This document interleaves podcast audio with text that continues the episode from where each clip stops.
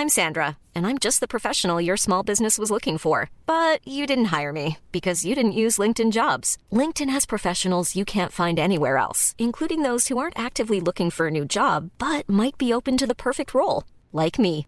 In a given month, over 70% of LinkedIn users don't visit other leading job sites. So if you're not looking on LinkedIn, you'll miss out on great candidates like Sandra. Start hiring professionals like a professional. Post your free job on linkedin.com/people today.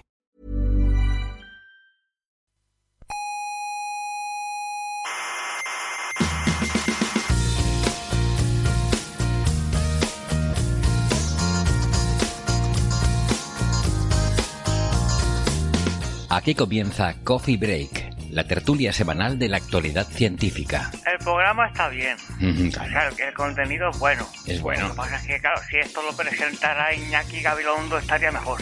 Hombre, O Pepa Bueno, o, Pero no o diga. o algún profesional.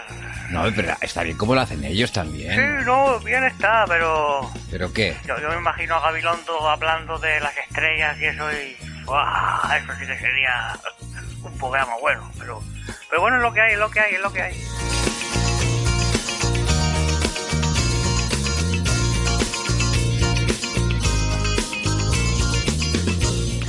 Saludos, criaturas de la galaxia. Una semana más estamos aquí. Que digo yo que vaya tontería, porque uno siempre está aquí, por definición de aquí. Pero bueno, el caso es que les damos la bienvenida a nuestra tertulia sobre la actualidad de la ciencia. Desde el Museo de la Ciencia y el Cosmos de Tenerife les habla Héctor Socas, esto es Coffee Break, Señal y Ruido.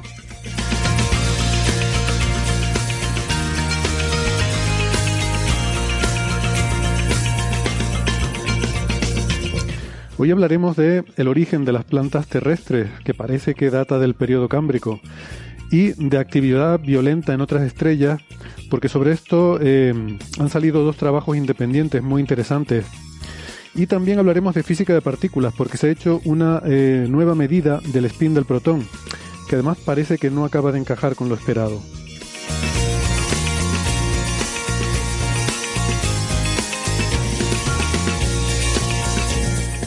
Antes les quiero recordar que además en la radio también nos pueden escuchar en muchas plataformas de internet. Estamos en Evox, en Spotify, Google Podcast, Apple Podcast, Amazon Music, TuneIn, Lecton y la app de Squid.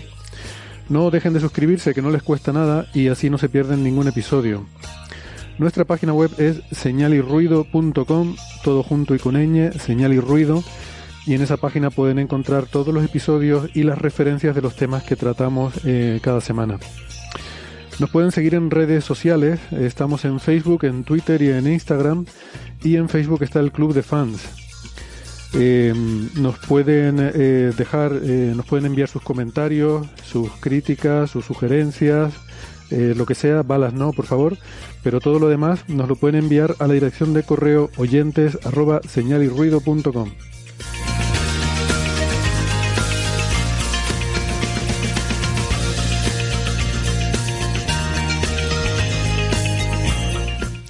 En la radio analógica, en las ondas hercianas, nos pueden escuchar si viven en Canarias en las emisoras Icoden Daute Radio, Radio ECA, Ondas Yaiza y Radio Juventud. En, eh, Madrid en Onda Pedriza. En Aragón en Ebro FM. En Málaga en Radio Estepona. Y en Argentina en la FM 99.9 de Mar del Plata y en Radio Voces de La Rioja. Radios online nos pueden escuchar en cienciaes.com, sinradio.es, Onda Bética, Radio Círculo y la Spanish Rock Shot Radio de Edimburgo, Escocia.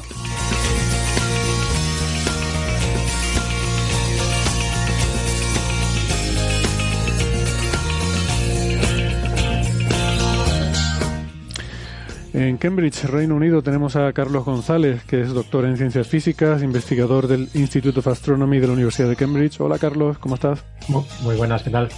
Bien, eh, encantados de tenerte de vuelta por el programa. Ahora que ya tienes internet eh, bien, bien montada.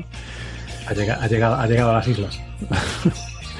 En Madrid tenemos a Sara Robisco, que es ingeniera informática y autora del blog eh, Viajando con Ciencia. Hola Sara, ¿cómo estás? Hola, bueno, hoy estoy en Toledo. Ah, bueno, casi ahí al lado. Es que, sí, Y en Málaga tenemos a Francis Villatoro. Hola Francis, ¿qué tal? Muy bien, aquí estamos en Málaga, un día así un poquito apagado, no es un día demasiado luminoso, un pelín de nubes, pero bueno, estamos bien, no llueve ni nada, o sea, se está a muy buena temperatura. Francis es físico, informático y doctor en matemáticas y profesor en la Universidad de Málaga. Los respectivos eh, Twitter son el de Carlos es arroba carlosgfnd, el de Sara es arroba sararc83 y el de Francis es arroba emulenews. Eh, olvidé mencionar que también Francis es autor del blog de la ciencia de la mula Francis.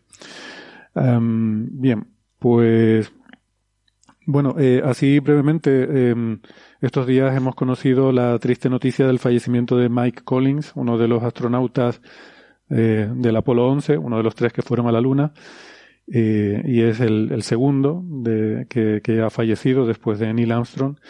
Eh, así que ya solo queda Buzz Aldrin de, de, ese trío que hizo ese primer viaje a la Luna, ¿no?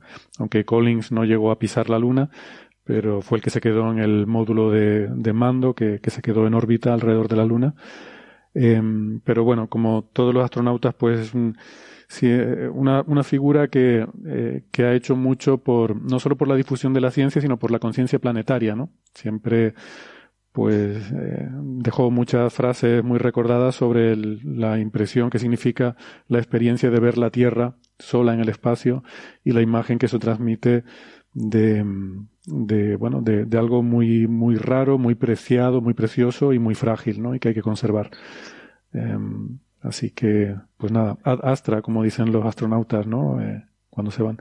Esto, claro, lamentablemente ya te, tenemos que irnos un poco acostumbrando a que estos eh, grandes mitos de la exploración espacial nos vayan dejando porque ya se, hace ya bastante tiempo de, estas hazañas que, que todos recordamos y pues, pues tienen ya una edad muy avanzada todos ellos, ¿no? Eh, bien, ah, eh, tengo un anuncio que es que eh, hoy, de hecho, precisamente creo que sale en esta plataforma Amautas que, que han fundado Javier Santaolalla con José Edelstein y están poniendo eh, cursos, videocursos de diferentes aspectos relacionados con la ciencia. Pues hoy empieza el mío, que es una cosa que en la que he estado ahí trabajando estas últimas semanas eh, estrechamente con ellos y, y con, con, la gente, con el equipo, sobre todo Dani, el pobre, el productor, al que le damos mucho la lata, que le quiero agradecer todo su trabajo. Y hoy empieza a salir esta serie de vídeos, el primero sobre el sol. Um, ya salió previamente el primer vídeo, el primer, el primer curso había sido la serie de vídeos de José Edelstein sobre la mecánica cuántica y va a haber muchos más, ¿no? Si, si miran la lista de gente que hay eh, ahí apuntada en Amautas, pues la verdad es que tiene, tiene pintaza, ¿no? Yo creo que, que va a estar muy bien. Así que, así que nada, estoy muy contento que me hayan dejado colarme por ahí y contar mis cosas. Eh, ya digo, este es el segundo después del de José Edelstein y, y luego irán, irán saliendo muchos otros que yo creo que va a estar muy interesante. La verdad es que tiene muy buena pinta. Yo lo poco que he visto anunciar por José Edelstein por tiene, tiene pintaza, sí. Uh -huh. Bueno, eh, una cosa que, eh, bueno, me ha llamado la atención estos días es, ver una, una, tontería muy grande que, que, ya la habíamos visto hace unos meses por ahí porque alguna página web que nos habían enviado, eh, pues eh, afirmaba que estaban desarrollando un, un nuevo vehículo, un, un, coche que básicamente se alimentaba con la energía de los neutrinos y por lo tanto no hacía falta ni cargarlo ni nada, sino que él solo eh, pues como los neutrinos son partículas subatómicas que nos atraviesan a miles de millones por segundo, pues ala, que nada, con eso el coche este se iba a alimentar y no hace falta ni, ni quemar nada, ni, ni contaminar, ni cargarlo, ni, ni nada, ¿no? Y esto, bueno, que en aquel momento pensamos que era una tontería como otra cualquiera y que seguramente era un, un cebo para intentar engañar a algún accionista y, y estafarlo, pues para, para mi sorpresa hemos visto que no solo no se va apagando, sino que como que va apareciendo cada vez en más sitios. Lo, vemos por ahí en redes sociales y algunos medios de comunicación ya empiezan a hacerse eco de algún comunicado de esta empresa. Esto viene de una empresa que se llama Neutrino Energy, que según ellos pues se, van a dedicar a fabricar dispositivos alimentados con la energía de los neutrinos Y pues hemos visto en Europa Press, en, en 20 minutos, en diferentes medios de comunicación, hablando de la tontería esta. Así que yo creo que convendría aclararlo, ¿no? Eh, que, que, a ver, que es una tontería muy grande. Que no, en fin. A mí lo que me sorprendió es que hablaran del tema en, ya no solo en Europa Press, que dices, bueno, un poquito de seriedad, por favor, sino en portales de economía. O sea, en las mm. revistas de economía dices, pero bueno, ¿qué está pasando? ¿no? ¿Cómo te la pueden colar así? Parece que hay una patente. Francis nos envió esta mañana una, eh, un, una tesis de máster de una universidad en, creo que en Suecia, donde eh, parten de, de, esta idea y se preguntan si es factible, ¿no? Y ahí en la introducción dicen que hay una patente de Neutrino Energy y que esa patente fue vista por el, gran conglomerado automovilístico alemán que, que se interesó por ella, la, la, compañía matriz de Mercedes, que ahora no recuerdo el nombre, pero, pero vamos, es la, la mayor empresa automovilística del mundo. Claro, a veces hay que decir que las patentes, no sé si, si la gente entiende cómo funcionan las patentes, pero eh, que tú puedas patentar algo no quiere decir ni que tú lo hayas fabricado, ni que se sepa que existe. Ni que funcione. Ni que funcione, ni que haya ninguna garantía de nada. Tú en principio puedes patentar cualquier cosa siempre y cuando esté suficientemente bien descrito como para que mm, se, para que se pueda fabricar. ¿Vale? Uh -huh. Que funcione o no, eso no, el revisor de patentes no revisa esas cosas. ¿Vale? Y luego el revisor de patentes, pues oye, es como un referí de un paper, se le puede, le pueden colar cualquier historia. Ellos mm, tampoco están ahí analizando que lo que tú has patentado, mm, no, no, van a fabricarlo y a ver si funciona o no, ¿vale? Simplemente ellos miran que cumple los requisitos administrativos, que está suficientemente bien explicado en la patente y que es algo novedoso, que no hay otras patentes eh, de lo mismo. Entonces, sí, ellos lo han patentado, pero vamos, como, como cualquiera puede patentar cualquier otra locura que se te ocurra, ¿no? Eh, Sí, luego hay que tener en cuenta que en el mundo de la automoción no suele haber físicos, no suele haber gente que entienda de, de neutrinos. Entonces, sí que y hay una, ahora mismo sí que hay una, una especie de competición armamentística sobre quién saca el vehículo más limpio antes. Entonces, eh, que Mercedes haya querido adelantarse diciendo esto es novedoso, vamos a por ello, bien, pero se la, puede, se la han colado que, y que es normal, ¿eh? que no es algo poco habitual en, en la industria de, de automóvil o en cualquier industria que te. De, de, todas maneras, yo creo que ya en toda seriedad, esa competición por el, por el automóvil más limpio ya la ganaron los picapiedras hace mucho tiempo. Pues sí. Totalmente. Sí. sí. Va a ser difícil superar eso.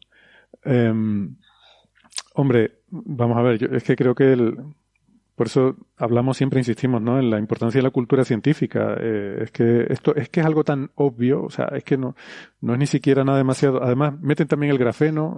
Solo le faltó la sanación cuántica. Es lo único que faltaba meter aquí para. Sí.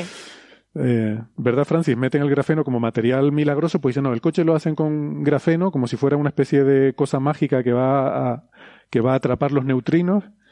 Y, pero eso es una, es una tontería. Sí, obviamente los neutrinos interaccionan extremadamente poco y, y, es prácticamente inviable a todos visos el poder aprovechar la energía de los neutrinos para hacer algo. ¿no? Eh, máxime mover toneladas, porque lo, el gran problema que tienen los, automóviles, en general todos los mecanismos de transporte, salvo la bicicleta y, y poco más, es que eh, mueven una barbaridad de peso para mover una persona, porque la mayor parte de los automóviles están ocupados por una sola persona, que pongamos que pesa 120 kilos como mucho, y el automóvil pesa 800 kilos mínimo, y, y, muchas veces más de una tonelada. Entonces tú estás gastando energía para mover una tonelada a enorme velocidad, eh, cuando en realidad lo que tú quieres mover es a una persona de, de, del orden de 100 kilogramos a poca velocidad, porque tampoco te interesa que se mueva demasiado rápido. Es un sinsentido, pero es el sinsentido en el que vivimos. Este tipo de tecnología no tiene ni pie ni cabeza. Eh, eh, ¿Por qué tiene interés esto? Bueno, esto tiene interés, eh, yo te digo, yo tuve una época en la que estuve colaborando con una gente que, que hacía algo parecido. No, no voy a decir los detalles, pues no se van a enfadar, pero su objetivo era eh, conseguir financiación. Y entonces, eh, el objetivo era, entre comillas, vender una idea que era absolutamente ridícula, que cuando tú la mirabas en detalle decía, esto es un experto, te va a decir que no con absoluta seguridad, ¿no? Pero, sin embargo, eh, nunca eh, ibas a, buscar la, opinión del experto. Tú ibas a buscar la opinión de los ángeles, ¿no? De los, de los esquemas estos de, financiamiento que te, que te financian propuestas y que son capital de alto riesgo. Entonces lo que querían era convencer a esa gente de que era interesante eh, apoyar esta idea. Entonces, una de las maneras de convencer a esta gente es ofrecer una patente. Entonces, tú patentas una idea. Como las patentes, la clave de lo que has dicho, Héctor, la clave siempre es la novedad. Es decir, algo es patentable si es nuevo. lo único que te exigen es novedad. ¿Vale? Nadie exige que sea algo realizable físicamente, que sea algo eh, que tenga un prototipo, que sea algo viable. No pasa nada, solamente es la idea. Y además, como la idea si no la explotas industrialmente, como en cinco años, queda para la humanidad, queda gratuita para la humanidad, ya tú no puedes sacar beneficio de ahí, pues maravilloso que se patenten muchas ideas que quizás dentro de 100 años acaben siendo logradas más o menos. Entonces, claro, se patentan, por supuesto, muchísimas cosas que son absolutamente ridículas. Se ha patentado, por ejemplo, pues un algoritmo gráfico para representar escenas sin luces. Y que lo único que hace es presentarte una pantalla negra completamente negra. ¿Vale?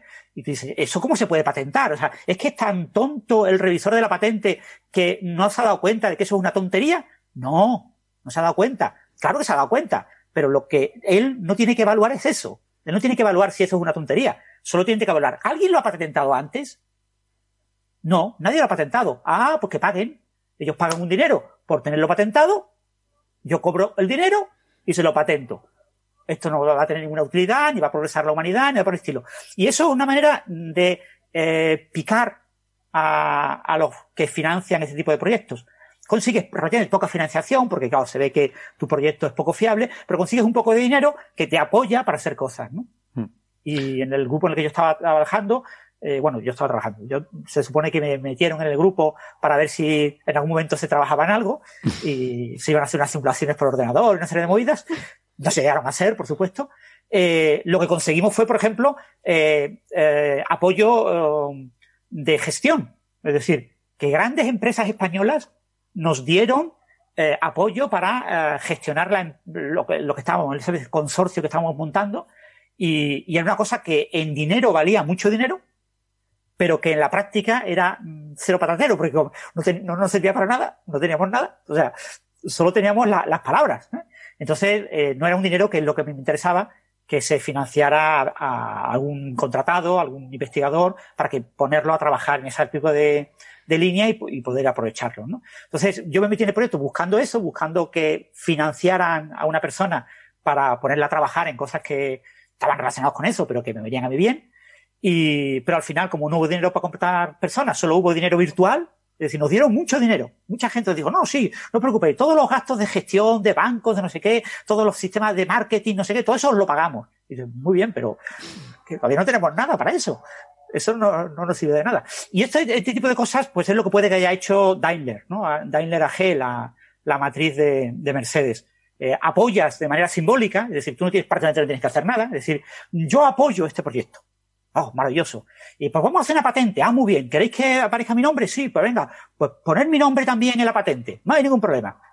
Y, y, entonces, yo creo, yo, creo que la patente, o sea, yo creo que Daimler no, no ha estado eh, involucrada en la patente. La patente me parece, por lo que yo entiendo, que es de una startup, que es esta Neutrino Energy, que es la, la empresa que ha hecho la patente y que de alguna forma se la está intentando colar luego a todo el mundo, ¿no? Mm. Creo, pero Sí, es posible. Eh, ya te digo, no lo sé los detalles porque yo estuve buscando la patente pero no la encontré. No encontré, entonces no sé si es que está solicitada y todavía no ha sido aprobada, porque ponía que estaba solicitada en 2015. Y, pero no, no lo he encontrado. No he encontrado ese código de patente. Eh, Sabéis que Google tiene un buscador de patentes. Cuando buscáis en Google Scholar, podéis buscar patentes, podéis buscar artículos. Y yo no he sido capaz de encontrar la patente para poder leer exactamente lo que patentan, ¿no? En cualquier caso, lo que está claro es que esto es inviable de aquí a cinco años y que por lo tanto esa patente queda como parte del, de las patentes para toda la humanidad y que dentro de 100 años, 200, 500 años, lo mismo alguien la puede explotar completamente gratis porque ya no se podrá volver a repatentar. Dentro de 500 años nadie podrá volver a patentar esta idea si dentro de 500 años existe alguna manera de con algún material que ahora no podemos concebir, algún método súper extraño, de extraer un poquito de energía de los neutrinos para hacer algo, ¿no? Mover un, un nanomotor. No, pero lo que, sea, lo que sea que hayan patentado eh, eh, es un eh, es ficticio, quiero decir, no hay, hmm. no hay nada, no hay ninguna técnica que, que hoy en día podamos tener para aprovechar energía de los neutrinos al nivel que, o sea, vamos a ver. Si estamos diciendo siempre que con estos grandes experimentos, a ver si pillamos algún neutrino, mm, a ver, ¿cómo, cómo vas a, sacar energía para mover un coche? O sea, es ridículo, no existe ninguna técnica.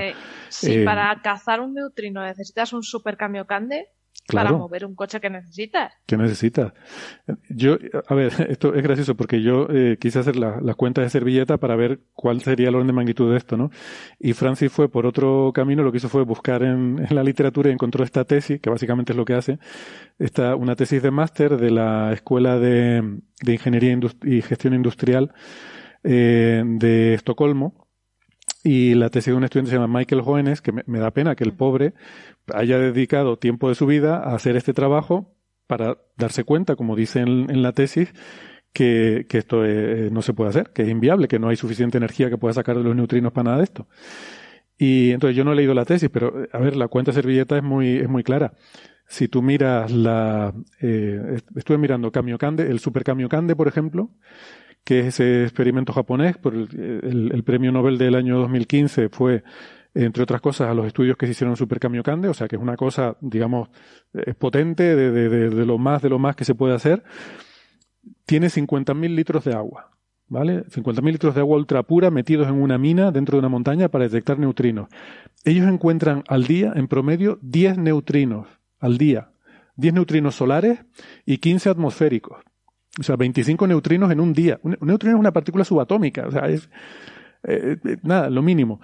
Y mm, los neutrinos solares tienen mayoritariamente 400 kiloelectronvoltios de energía y los atmosféricos, bueno, tienen una dispersión mayor, pero ponle en torno a un gigaelectronvoltio, más o menos en promedio, ¿vale? O sea, que cogiendo esos números, te sale que al día la potencia de neutrinos que detecta Supercamiocande es del orden de 10 a la menos 14 vatios. 10 a la menos 14, o sea, 0,00, 14 ceros y un 1 vatios. Es decir, que si tú quieres hacer, no te digo ya un coche, el cargador de un móvil, el cargador de un móvil que, que tiene una potencia de vatios, decenas de vatios si se quiere, eh, necesita el número de, camiocan, de supercamiocandes que necesitas para cargar un móvil es del orden de 10 a la 15. O sea, 10 a la 15, o sea, 10 a la 12 es un billón con B. Pues necesitas mil billones de supercamiocandes, cada uno de ellos con 50.000 litros de agua, o del material que quieras usar, pero bueno, ellos usan agua, para hacer un cargador de móvil. O sea, imagínate el coche que tendrías que hacer eh, para poder eh, aprovechar nada. Esas son las cuentas. Y por supuesto, pues eh, no sé las cuentas que habrá hecho este chico, Michael Jones, pero al final llega a la conclusión de que hay muchos órdenes de magnitud de diferencia entre lo que puedes pillar con los neutrinos que puedes atrapar para que, que hombre, que en teoría es cierto lo que ellos dicen, que, que hay cientos de, miles de millones de neutrinos que nos atraviesan cada segundo, eso es cierto, y que tú mm, teóricamente podrías aprovechar la energía que llevan esos neutrinos, eh, teóricamente es cierto, pero no tenemos ninguna forma hoy en día, ni siquiera con tecnología de premio Nobel, para aprovecharlo, y ni aunque metas grafeno, quiero decir que, que no, esto claramente es un timo. Y me hace gracia porque en la cuenta de Twitter, de, estoy mirando de, esto de Neutrino Energy, esta empresa, pues en un momento dado eh, retuitearon un trabajo sobre el, eh, algo así como la, eh, la, la, energía eléctrica que puedes extraer de un neutrino mediante no sé qué interacción y tal. Y entonces lo compartían con muchos, con muchas exclamaciones, con muchos iconos de fuegos artificiales y cosas así. Eh, ¿Se puede extraer energía de los neutrinos? Y alguien, un usuario le preguntaba, pero ¿por qué te entusiasmas tanto? ¿Esto ustedes no lo tienen ya mucho más controlado? Y respondían, bueno, sí, pero está bien ver que una institución tan prestigiosa como esta, no sé si era, creo que era Stanford o alguna de estas, está bien ver que una institución tan, prestigiosa como esta, pues también eh, trabaja en esta línea. o sea que bueno. El, el, problema no es tanto tecnológico en el sentido de que, o sea, tú puedes pensar, bueno, tú puedes pensar, pues como, como dice Francis, dentro de 100 años alguien descubrirá un material que absorbe neutrinos, pero hay que tener en cuenta que Esto lo hemos hablado en algunos capítulos, como por ejemplo cuando hablábamos de las de los colapsos de, o sea, la función de neutrinos para producir ondas gravitatorias, hay un pequeño retardo entre los neutrinos y, supernovas y cosas así. Hay un pequeño retardo entre los neutrinos y, la, y los fotones. Esto es porque los neutrinos, incluso en entornos hiperdensos como esos, escapan son capaces de escapar de, ese entorno eh, más rápido que los fotones. Con lo cual, o sea, da la impresión de que en el universo no hay ningún material que sea capaz de obtener estos neutrinos. Con lo cual, mucho tienes que investigar tú para hacer algo más eficiente que el núcleo del Sol, por ejemplo, a la hora de atrapar neutrinos. Claro, claro, exactamente. Pero bueno, en el núcleo del Sol no hay grafeno. O sea que no sabemos. Invocamos la magia, ¿no? Esto es como magia alienígena. Pues... Ya sabéis, es que el grafeno lo puede todo. Sí, el, grafeno, el, gran problema que tiene, eh, o sea, digamos, la ventaja que tiene es que las eh, ondas de electrones en el grafeno van muy rápido, de los materiales los que más rápido van, pero la, gran desventaja que tiene es que es un material extremadamente delicado y que eh, en el momento en el que rayos cósmicos o cualquier tipo de partícula energética interaccione con los átomos de carbono, es fácil que se produzcan defectos en el grafeno y mm, con defectos el grafeno no se porta tan bien, se porta bastante peor. Pero no hay ninguna razón, Francis, para pensar que el grafeno va a absorber neutrinos, ¿no? No, no, ni mucho menos. El, si se han propuesto el, tema de, para detectar eh, neutrinos, se ha propuesto el, uso de, materiales de carbono, por ejemplo, ADN, incluso grafeno, en una estructura en capas, pues puedes poner muchas capas, puedes poner un sándwich de muchas capitas de grafeno. Y la, ventaja que tiene el, el, grafeno es que permite hacer medidas de la corriente de muy alta precisión. Entonces, se han propuesto detectores de grafeno, ninguno ha funcionado hasta el momento, o sea, no, no, hay ninguno práctico, pero sí se ha hecho propuestas teóricas de usar detectores de grafeno para neutrinos. Y, pero claro, pensando en detectar uno de cada no sé cuántos los números enormes. O sea que, eh, y, pero ya os digo, está en estudio el, uso tanto del ADN como del, del grafeno, en general de materiales de carbono, para detectar neutrinos en tamaño pequeño, buscar detectores de tamaño muy pequeño, aprovechando la alta precisión que tiene eh, la medida de corrientes muy pequeñas en estos materiales, ¿no? Mm. Que en los grandes detectores, pues tú, tienes que buscar eh, luz de centelleo, eh, luz Cherenkov, etcétera, y, entonces para poder detectar un cono, pues necesitas un tamaño enorme, no solo detector para que tenga un área, un volumen muy grande, sino también en el mecanismo de detección te requiere tener un, tamaño muy grande, ¿no? Porque detectas luz de manera indirecta con fotomultiplicadores, tienes que poner muchos, etcétera, ¿no? Y, se ha propuesto el uso de ese tipo de detectores de, de digamos, de, mesa de laboratorio, eh, pero claro, eso es una propuesta teórica de esto que aparecen en Archive y en sitios así, eh, que ahora mismo es completamente irrealizable. Claro, claro. Y estamos hablando de detecciones microscópicas, ¿no? No de, claro, claro, de generar vatios. De... ¿Ibas a decir algo, Carlos? Perdona. No, digo que igualmente eso, tienes que detectar una fracción muy pequeña porque sigue siendo un problema de interacción igualmente. O sea, claro, claro, claro. O sea, detectas muy poquito, y, pero tienes la ventaja de que el, detector puede ser de tamaño un poquito más pequeño. ¿no? Y, un, detector de neutrinos de tamaño más pequeño te permitiría, por ejemplo, llevarlo al espacio y hacer eh, un telescopio de neutrinos espacial y cosas por el estilo. Entonces hay gente que ha propuesto esas ideas que ahora mismo estamos a, a siglos de que se puedan llevar a la práctica, ¿no? Hmm. Pero bueno, ya están propuestas. Sí. Pero, pero vamos, insisto en que no son para, para obtener energía para coches, sino hmm. como método de, de, investigación de detectar neutrinos, ¿no? Hmm. Eh, bueno. Es que casi que les hubiera quedado un poco mejor si hubieran elegido otro tipo de partículas más energéticas, hubieran dado un poco más el pego. Aunque sabemos que no, que no hay manera, pero Podrían haber dicho usar el campo magnético de la Tierra o algo así, sería más creíble. Hmm. Es decir, pues vamos a aprovechar energía del campo magnético de la Tierra que vamos a extraer usando, yo qué sé, unas corrientes en un circuito y... Ya que te inventas algo, invéntatelo a lo grande, ¿no? Venga, el coche de rayos gamma. Rápido que alguien corra a patentar el coche que corre con bosones de, de Gibbs. Oye, sí. Bueno. Pues, pues nada, eso que bueno, que es una tontería, que no hay que hacerle caso, pero, pero vamos, que estaba saliendo las noticias y digo, bueno, qué cosa más rara esto, ¿no? No entiendo yo muy bien por qué algunas, algunas cosas. Supongo que por este interés, a lo mejor, de esta empresa automovilística, ¿no? Y Eh, porque sí que vi que lo que había publicado, por ejemplo, Europa Press y tal, era directamente el comunicado de la empresa Neutrino Energy, que yo no sé por qué una agencia de noticias publica un comunicado de cualquiera, en plan public reportaje. Yo creo que porque, pues eso, public reportaje, porque alguien ha pagado ahí. Igual alguien ha pagado, ¿no? No lo sé, sí, pero también es verdad que eso, que estas agencias de noticias últimamente están publicando de todo, ¿no? Como les sale gratis publicar notas de prensa, pues muchas están tomando directamente las notas de prensa, tienen como mecanismos automáticos, ¿no? Si te suscribes, ellos te validan, ah, parece que sí, que esto es bueno, venga, todo lo que publiquéis lo publicamos y automáticamente se van colando cosas, ¿no? Y supongo que cuelas un par de cosas que sean, entre comillas, razonables, que no eh, salte la liebre, y después ya cuelas, se las metes doblada por debajo, eh, cosas que son absolutamente inconcebibles que se haya publicado. Pero ha llegado a muchos medios, ¿eh? ha llegado en la India, en muchísimos sitios, se le ha dado mucho eco a este, a este asunto. De todas maneras, ya sabemos de qué van a ir los próximos programas de Jiménez. bueno, em, pues nada, eh, siguiente tema que teníamos tiene que ver con eh, entre el día 20 y 23 de abril, eh, la Agencia Espacial Europea, la ESA, em, acogió o organizó la conferencia, la, octava edición de la Conferencia Europea sobre Basura Espacial en Alemania.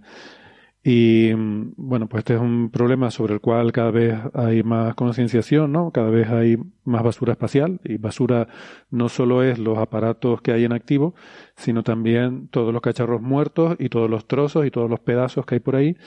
Además, la ESA es bastante activa en, en, hacer seguimiento y, y catalogado, bueno, la NASA también, de, de estos fragmentos de basura espacial. Aquí en, en el Observatorio de Tenerife hay un telescopio que se dedica básicamente a eso. Y ahora van a empezar un programa nuevo con un, eh, bueno, con un láser para ir creo que esto lo comentamos alguna vez, no sé si aquí o, en redes sociales lo estuvimos hablando porque había algunas noticias en las que se, se, decía, el titular era un poco que la Agencia Espacial Europea usaba un láser para combatir la basura espacial y a la gente le quedaba la idea de que los destruías, ¿no? Con, les disparabas con el láser y destruías la ESA y no, no se trata de eso.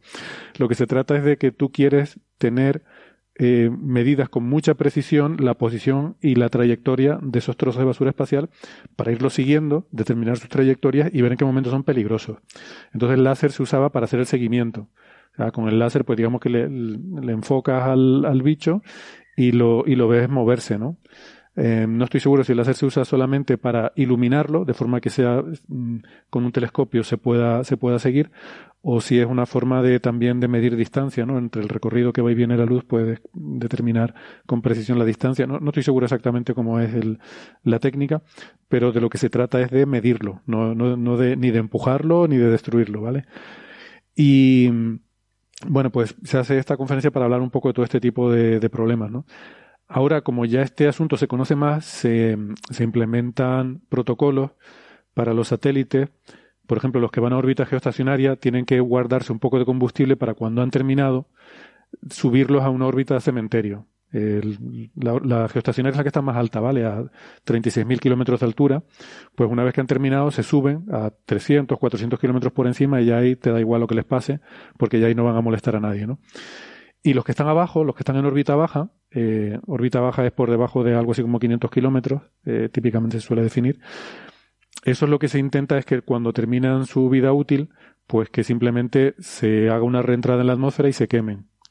Y eso es o bien propulsado con algo de combustible, o bien ahora se está experimentando con ponerle una, una vela que haga, se llama drag sail, una vela que cuando ha terminado su vida la despliega para que aumente mucho el rozamiento con la atmósfera, como si fuera un paracaídas muy grande que abre el, satélite, para que con ese poquito de atmósfera que hay ahí arriba vaya rozando, perdiendo velocidad y acabe cayendo, ¿no? De nuevo. Estos cacharros, si caen en la atmósfera, se vaporizan rápidamente, o sea que no, ese no sería el problema. El problema es el peligro que suponen para los que están activos, para los astronautas, para la Estación Espacial Internacional, todo este tipo de cosas que un tornillajo a 20.000 kilómetros por hora, pues te puede ser una avería muy gorda, ¿no? Pero es que no solo un tornillajo, es que estamos hablando de cosas que llegan a alcanzar 56.000 kilómetros por hora. Sí, sí. Entonces, un, simplemente una esquirrea de pintura de un milímetro es una bala. Claro, claro. A esa velocidad y te hace una avería. De hecho, la semana pasada creo que fue eh, la última misión de SpaceX que subió a la Estación Espacial Internacional, tuvo un susto. Porque según estaban subiendo se, se les acercó mucho un trocito de la subespacial. Ahí... Y además, eh, eso mismo que comenta Héctor de la poca atmósfera, uno, podría pensar, bueno, o sea, es cuestión de medida, ¿no? Si tú mides todas las órbitas con mucha precisión, pues puedes predecir dónde está todo en cada momento. Con lo cual puedes buscarte tus, tus huecos, pero es, ese mismo, esa misma atmósfera hace que estas órbitas sean muy inestables. Entonces, como eh, la propia atmósfera modifica la órbita de, de esto, sobre todo de órbitas bajas, eh, tú no puedes predecir órbitas, bueno, puedes predecirlas, pero tienes como un cono de órbita realmente, mm. más allá de unos, o sea, predecir con la precisión suficiente para evitar un impacto órbitas con más de cinco días, por ejemplo, es casi imposible. Por ese, por ese motivo, porque, y sobre todo para, para eh, basura espacial, que son cosas que tienen un tamaño aleatorio, van girando sin control y cosas así. Claro, exactamente. O sea, que tienes que ir actualizando continuamente esas medidas. Ese es el problema, que no basta con que yo ahora el tornillo este lo he medido, ya sé qué posición y qué velocidad tiene. No, tengo que ir volviéndolo a medir continuamente porque esa trayectoria me va a ir cambiando. Primero, porque lo que decía Carlos, ¿no? La incertidumbre va aumentando a medida que pasa el tiempo. Pero segundo, porque además está el efecto de, la inestabilidad que te provoca la atmósfera que va cambiando esa trayectoria, ¿no? O sea que, bueno, que es un problema. Y ahora también una cosa que es una noticia muy espectacular, eh, la, la, ESA ha firmado un contrato con Space Clear One, una empresa que se ha fundado explícitamente para hacer misiones, o sea, esto es lo típico de que yo contrato una empresa que se ha creado para que yo la contrate, algo así, un poco que para hacer misiones de limpieza de basura espacial, ¿no? Son los basureros del espacio, pero claro, evidentemente, a ver, eh, se trata de limpieza de, cosas grandes. Estamos hablando de etapas de cohetes, por ejemplo. Un cohete cuando despega, pues va quemando etapas, suelen tener una, dos, tres etapas dependiendo de, la potencia de cohete, básicamente de cuál sea la altitud a la que se pretende que llegue. Y esas etapas que, que se utilizan, pues antes se quedaban ahí. Eh, bueno, ya la terminé, me desprendo de ella y ahí se queda en la órbita, ¿no? Y se puede quedar para siempre en la órbita. Entonces, son los, o sea, la distribución de tamaños de basura espacial, pues es como la de casi todo. Hay menos cosas grandes y más cosas pequeñas. Pero claro, las cosas grandes pues tienen el peligro de que son grandes. Eh, entonces lo que se eh, lo que se ha anunciado es que en 2000 creo que 25 o no recuerdo la fecha exacta, pero vamos, en unos años se va a lanzar la primera misión de, de esta empresa que es una especie de satélite que va a hacer una cosa muy chula, que es agarrar una de estas eh, etapas ya gastadas de un cohete europeo, cogerla y inmolarse con ella, ¿no? Que, que, hombre, está bien, lo que pasa es que yo esto de, de, ir limpiando uno por uno, o sea, que cada cosa que quieras retirar te requiere un lanzamiento de un robotito específicamente para pillar ese y, y, y autodestruirse con él, pues lo veo como una tarea muy ardua, ¿no? Pero bueno. No, y un gasto de dinero bestial, porque si tú tu trasto, que te ha costado bastante caro, lo estás tirando de nuevo para abajo y lo estás destruyendo en la atmósfera, no. Sí, sí. Eh, no parece la solución definitiva, pero bueno, eh, por lo menos es algo a tener pues para algún trozo que sea particularmente que se identifique como muy peligroso o como muy bueno pues tener alguna forma de algo que hacer con ellos no Sí, la primera prueba se quiere hacer con el eh, con la etapa Vespa de cohete en Vega, que se quedó, pesa 100 kilos, que se quedó ahí orbitando. Y realmente lo han cogido porque es un objetivo grande para no equivocarte, ¿no? O sea, lo enganchas bien. Mm. Y para probar qué tal, qué tal hace los enganches, yo creo que es ideal para dar una prueba una cosa grande pero eh, iría que yo digo que hay que ir afinando y haciendo algo que valga para coger más cosas, ¿no? Y traerte ya. Sí, a lo mejor algo que sea reutilizable, ¿no? Eh, algo que puedas coger, acercarte a un satélite, agarrarlo y, empujarlo o algo así, pero no sé. Así, uno a uno, mm, nos, nos va, vamos a tardar mucho en, en limpiar la órbita, la verdad. Pero bueno, también, también es cuestión, es cuestión de empezar, o sea, eh, hasta hace, no sé, a lo mejor hace 10 o 20 años los satélites también se tiraban de uno a uno, ¿no? Tú en tu cuenta metías tu satélite. Es verdad. Ahora, ahora tienes empresas privadas que te suben no, no sé, o sea, los, los Starlink no sé cuántos van juntos, pero de Pueden 60 juntos tranquilamente. Hmm. Pues esto será un poco igual. En, general, eh, creo que de esto también ya hemos hablado alguna vez, que eh, mucho del sector aeroespacial eh, está un poco abriéndose. las grandes agencias espaciales se están desentendiendo de algunas de sus. No, no desentendiendo en el sentido de que, de que no quieran hacerlas, sino que eh, entienden que es más eficiente transferirlas al sector privado porque se puede hacer un poquito de dinero.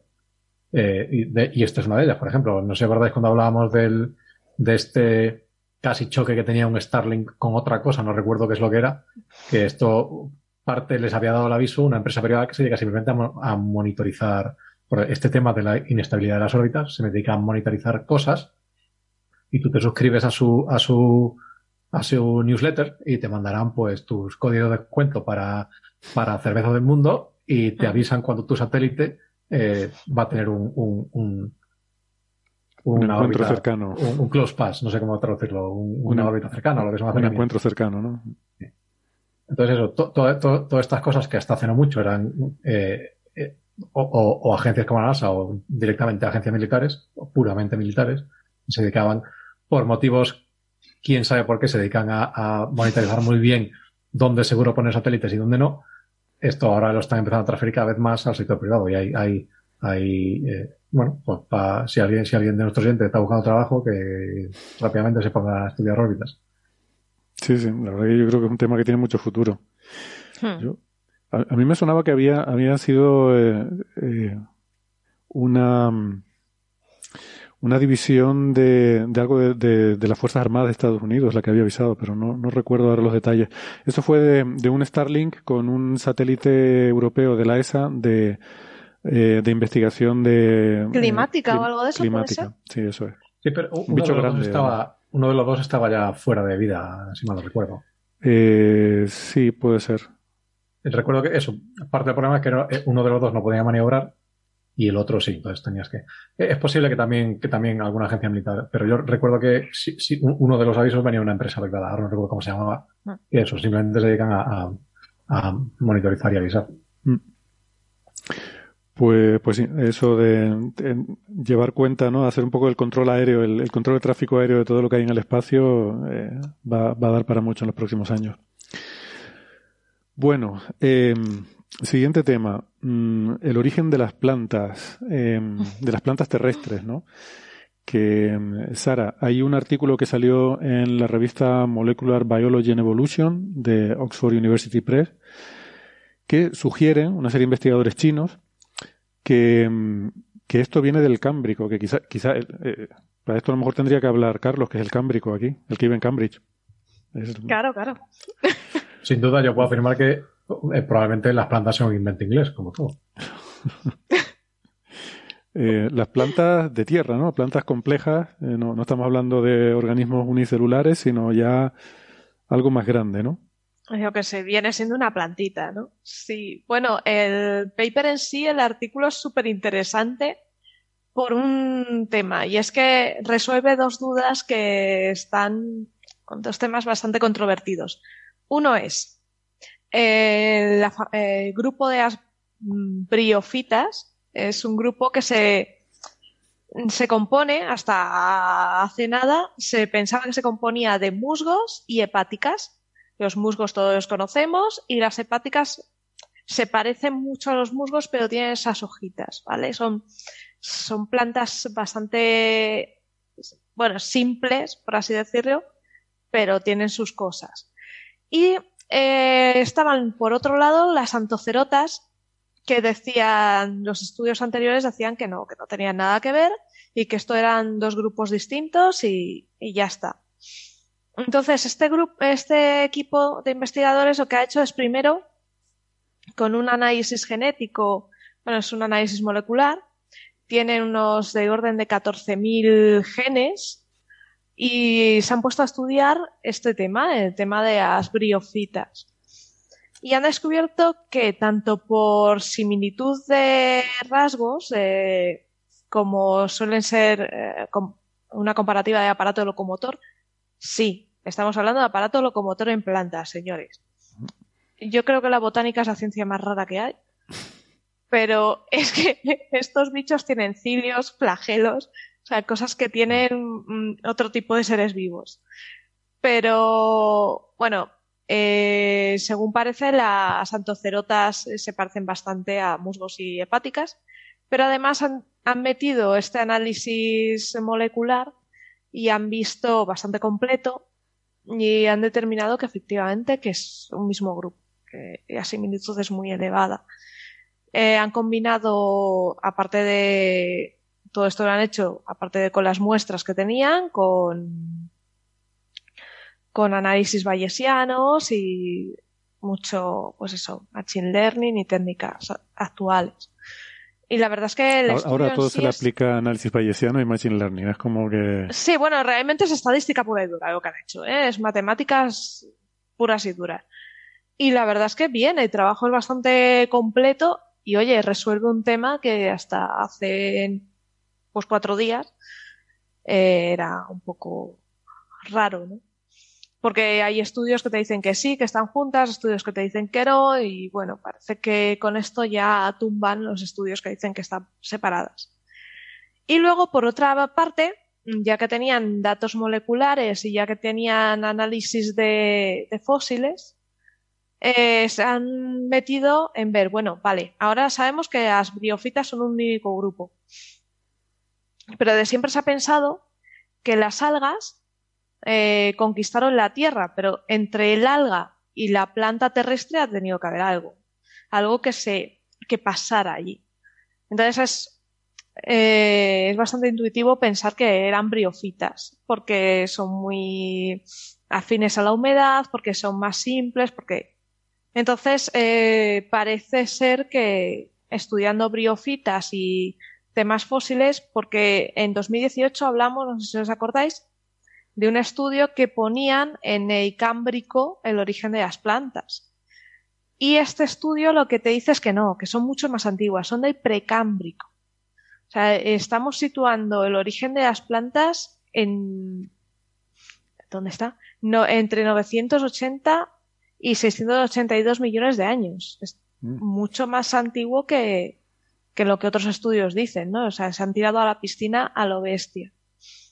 ¿Y esto cómo lo hace? Muy fácil. Eh, han hecho tres tipos de aproximaciones. Eh, proponen, ellos hacen una propuesta de tres tipos de análisis, eh, partiendo de registro fósil.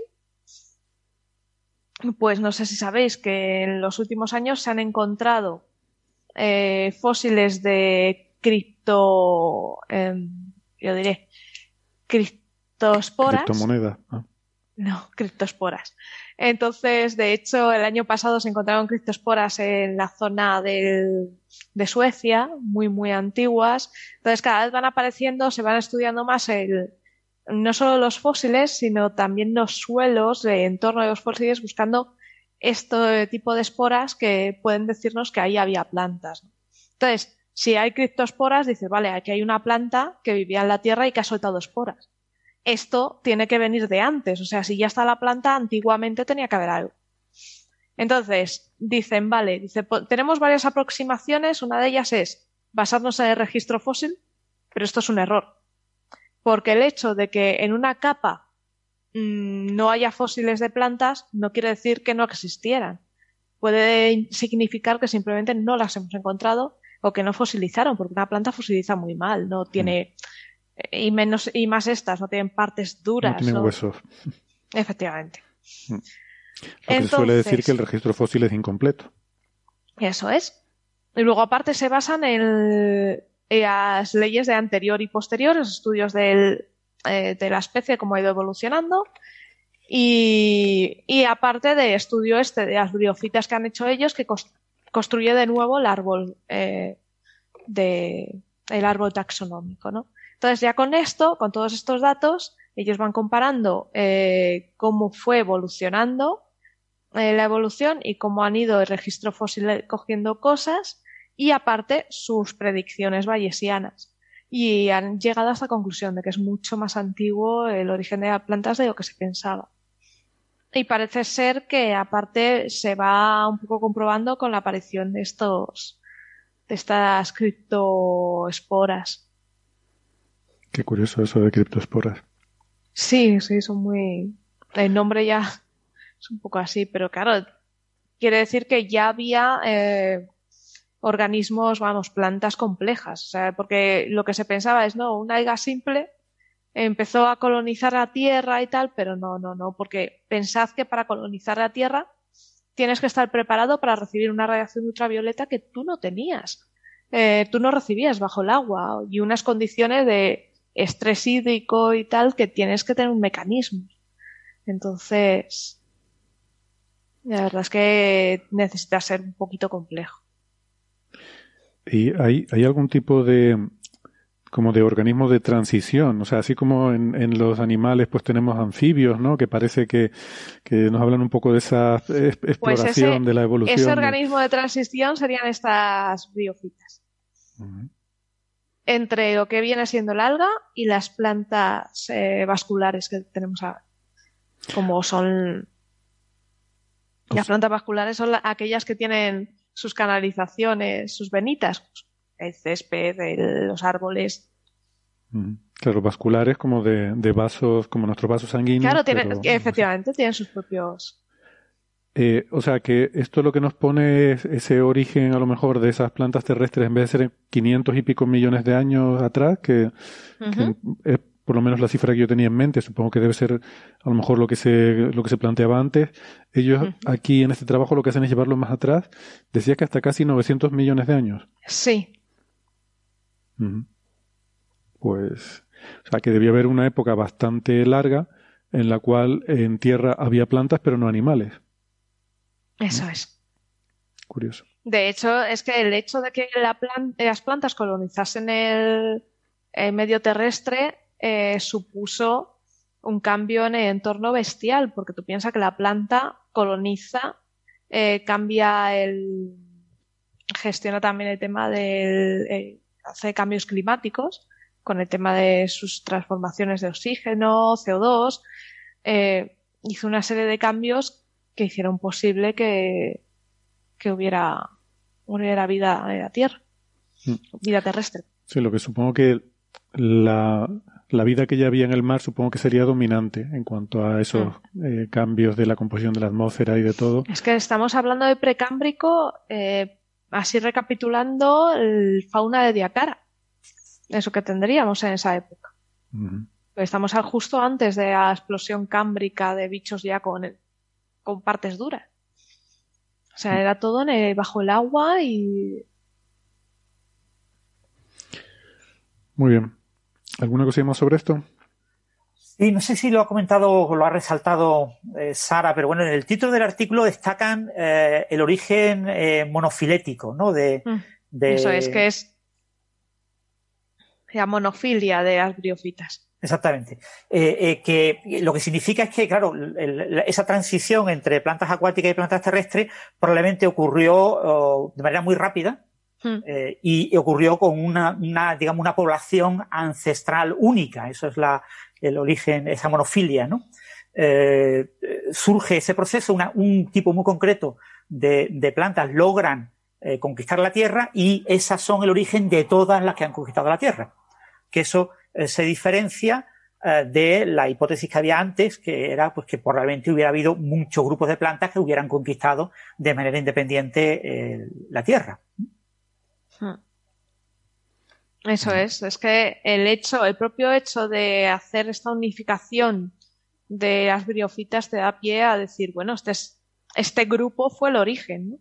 Porque si hubiera estado dividido en dos ya tienes que buscar el ancestro común, la pata que las sostiene.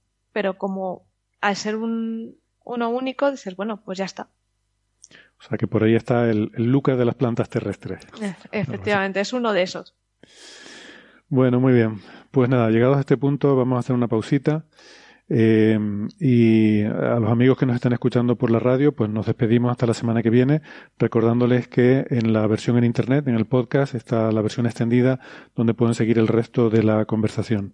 Así que les esperamos allí y si no, pues nos despedimos hasta la semana que viene. Si nos están escuchando en internet, no toquen nada que ya volvemos. Hasta ahora. Chao, chao.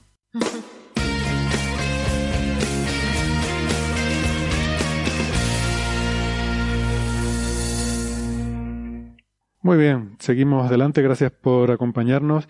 Ahora estábamos en el descanso, Francis nos estaba contando algo sobre los árboles filogenéticos que me pareció que sería interesante que lo compartiera también con el resto de oyentes, así que Francis, si no te importa, aunque sea repetirlo un poco.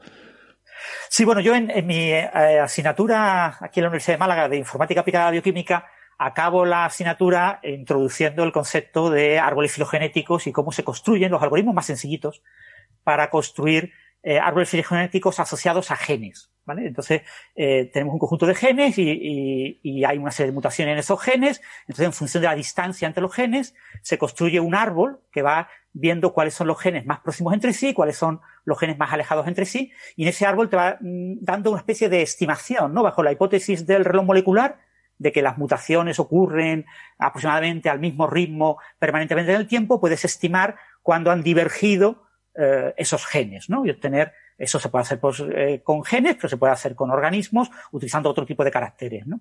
Y uno de los problemas que tienen los árboles filogenéticos es que, por un lado, hay varios algoritmos para aplicar, eh, para obtener el árbol filogenético, que no necesariamente conducen al mismo árbol, eh, además, hay que usar una distancia entre los caracteres, una distancia entre los genes, algún tipo de distancia. Hay muchas distancias posibles, con lo que el mismo algoritmo con varias distancias te da resultados distintos. Y, además tienes el problema de que siempre se te recomienda en los libros que tienes que elegir los caracteres más eh, característicos, los que realmente son los correctos, ¿no? Porque si coges más caracteres de la cuenta o menos caracteres de la cuenta, o si no coges los caracteres adecuados, sesgas el árbol y haces que el árbol sea eh, mucho menos informativo, ¿no? Entonces, el gran problema de la filogenia molecular es que, eh, claro, cuando se hacía a mano, pues te costaba tanto trabajo que hacías solamente un único árbol, pero cuando lo haces por ordenador, pues tienes la posibilidad de jugar con muchos parámetros y acabas obteniendo muchísimos árboles. Y entonces muchos artículos pues acaban teniendo cientos de árboles. Y ahora, ¿cuál, ¿cómo sabes que un árbol es mejor que otro? Entonces lo que comentó antes Sara, el uso de técnicas bayesianas es lo que se hace muchas veces, ¿no? Es decir, yo parto de lo que ya sé sobre ese problema, es decir, de árboles ya publicados, que son la información a priori, y yo trato de incrementar la información que eh, se tiene, eh, el conocimiento que se tiene sobre ese eh, problema filogenético, con los nuevos árboles que yo obtengo. Entonces yo trato de decidir con un cierto criterio, y el criterio puede ser, por ejemplo, el árbol que más información me aporta, así, la información que yo tengo a posteriori, en función de la información que yo tengo a priori. Entonces, claro, eso significa que si ese algoritmo yo lo aplicara dentro de cinco años, cuando la información a priori puede ser distinta, el resultado será distinto. ¿vale? Eh, y eso genera pues también mucha polémica entre si los árboles son buenos, son menos buenos, si lo que se ha descubierto realmente es firme y va a ser confirmado en los próximos años o no. el tema de la filogenia molecular da mucha discusión eh, porque ahora mismo tienes muchos parámetros y, es muy muy difícil saber eh, cuándo un árbol es realmente bueno o cuándo no lo es. ¿no? Y esto pasa tanto en filogenia de homininos como en filogenia de plantas. Me quedo con lo que tienes que coger caracteres característicos y genes genéricos. Ah. Eh, en fin. bueno. Em, vale. Eh, teníamos para hoy también, em, hay dos eh, artículos independientes sobre actividad estelar que la verdad es que me parecieron muy interesantes. Hay uno que salió el lunes en Nature Astronomy, que a mí me gustó mucho, sobre em, eyecciones de masa coronal en otras estrellas. Y eh, por cierto, está los autores, son seis autores. Eh, la, primera autora es Astrid Veronig. Eh, de estos seis autores, cinco son de, de, Austria y de la Universidad de Graz. Y el sexto es de Estados Unidos. Hugh Hudson. Y es que eh, me llama la atención porque cuando eh, en la lista de autores pone que los cinco primeros contribuyeron por igual al artículo. O sea, son seis autores y dice, estos cinco contribuyeron por igual. Lo cual está diciendo, el sexto no hizo nada. Mi forma de interpretarlo.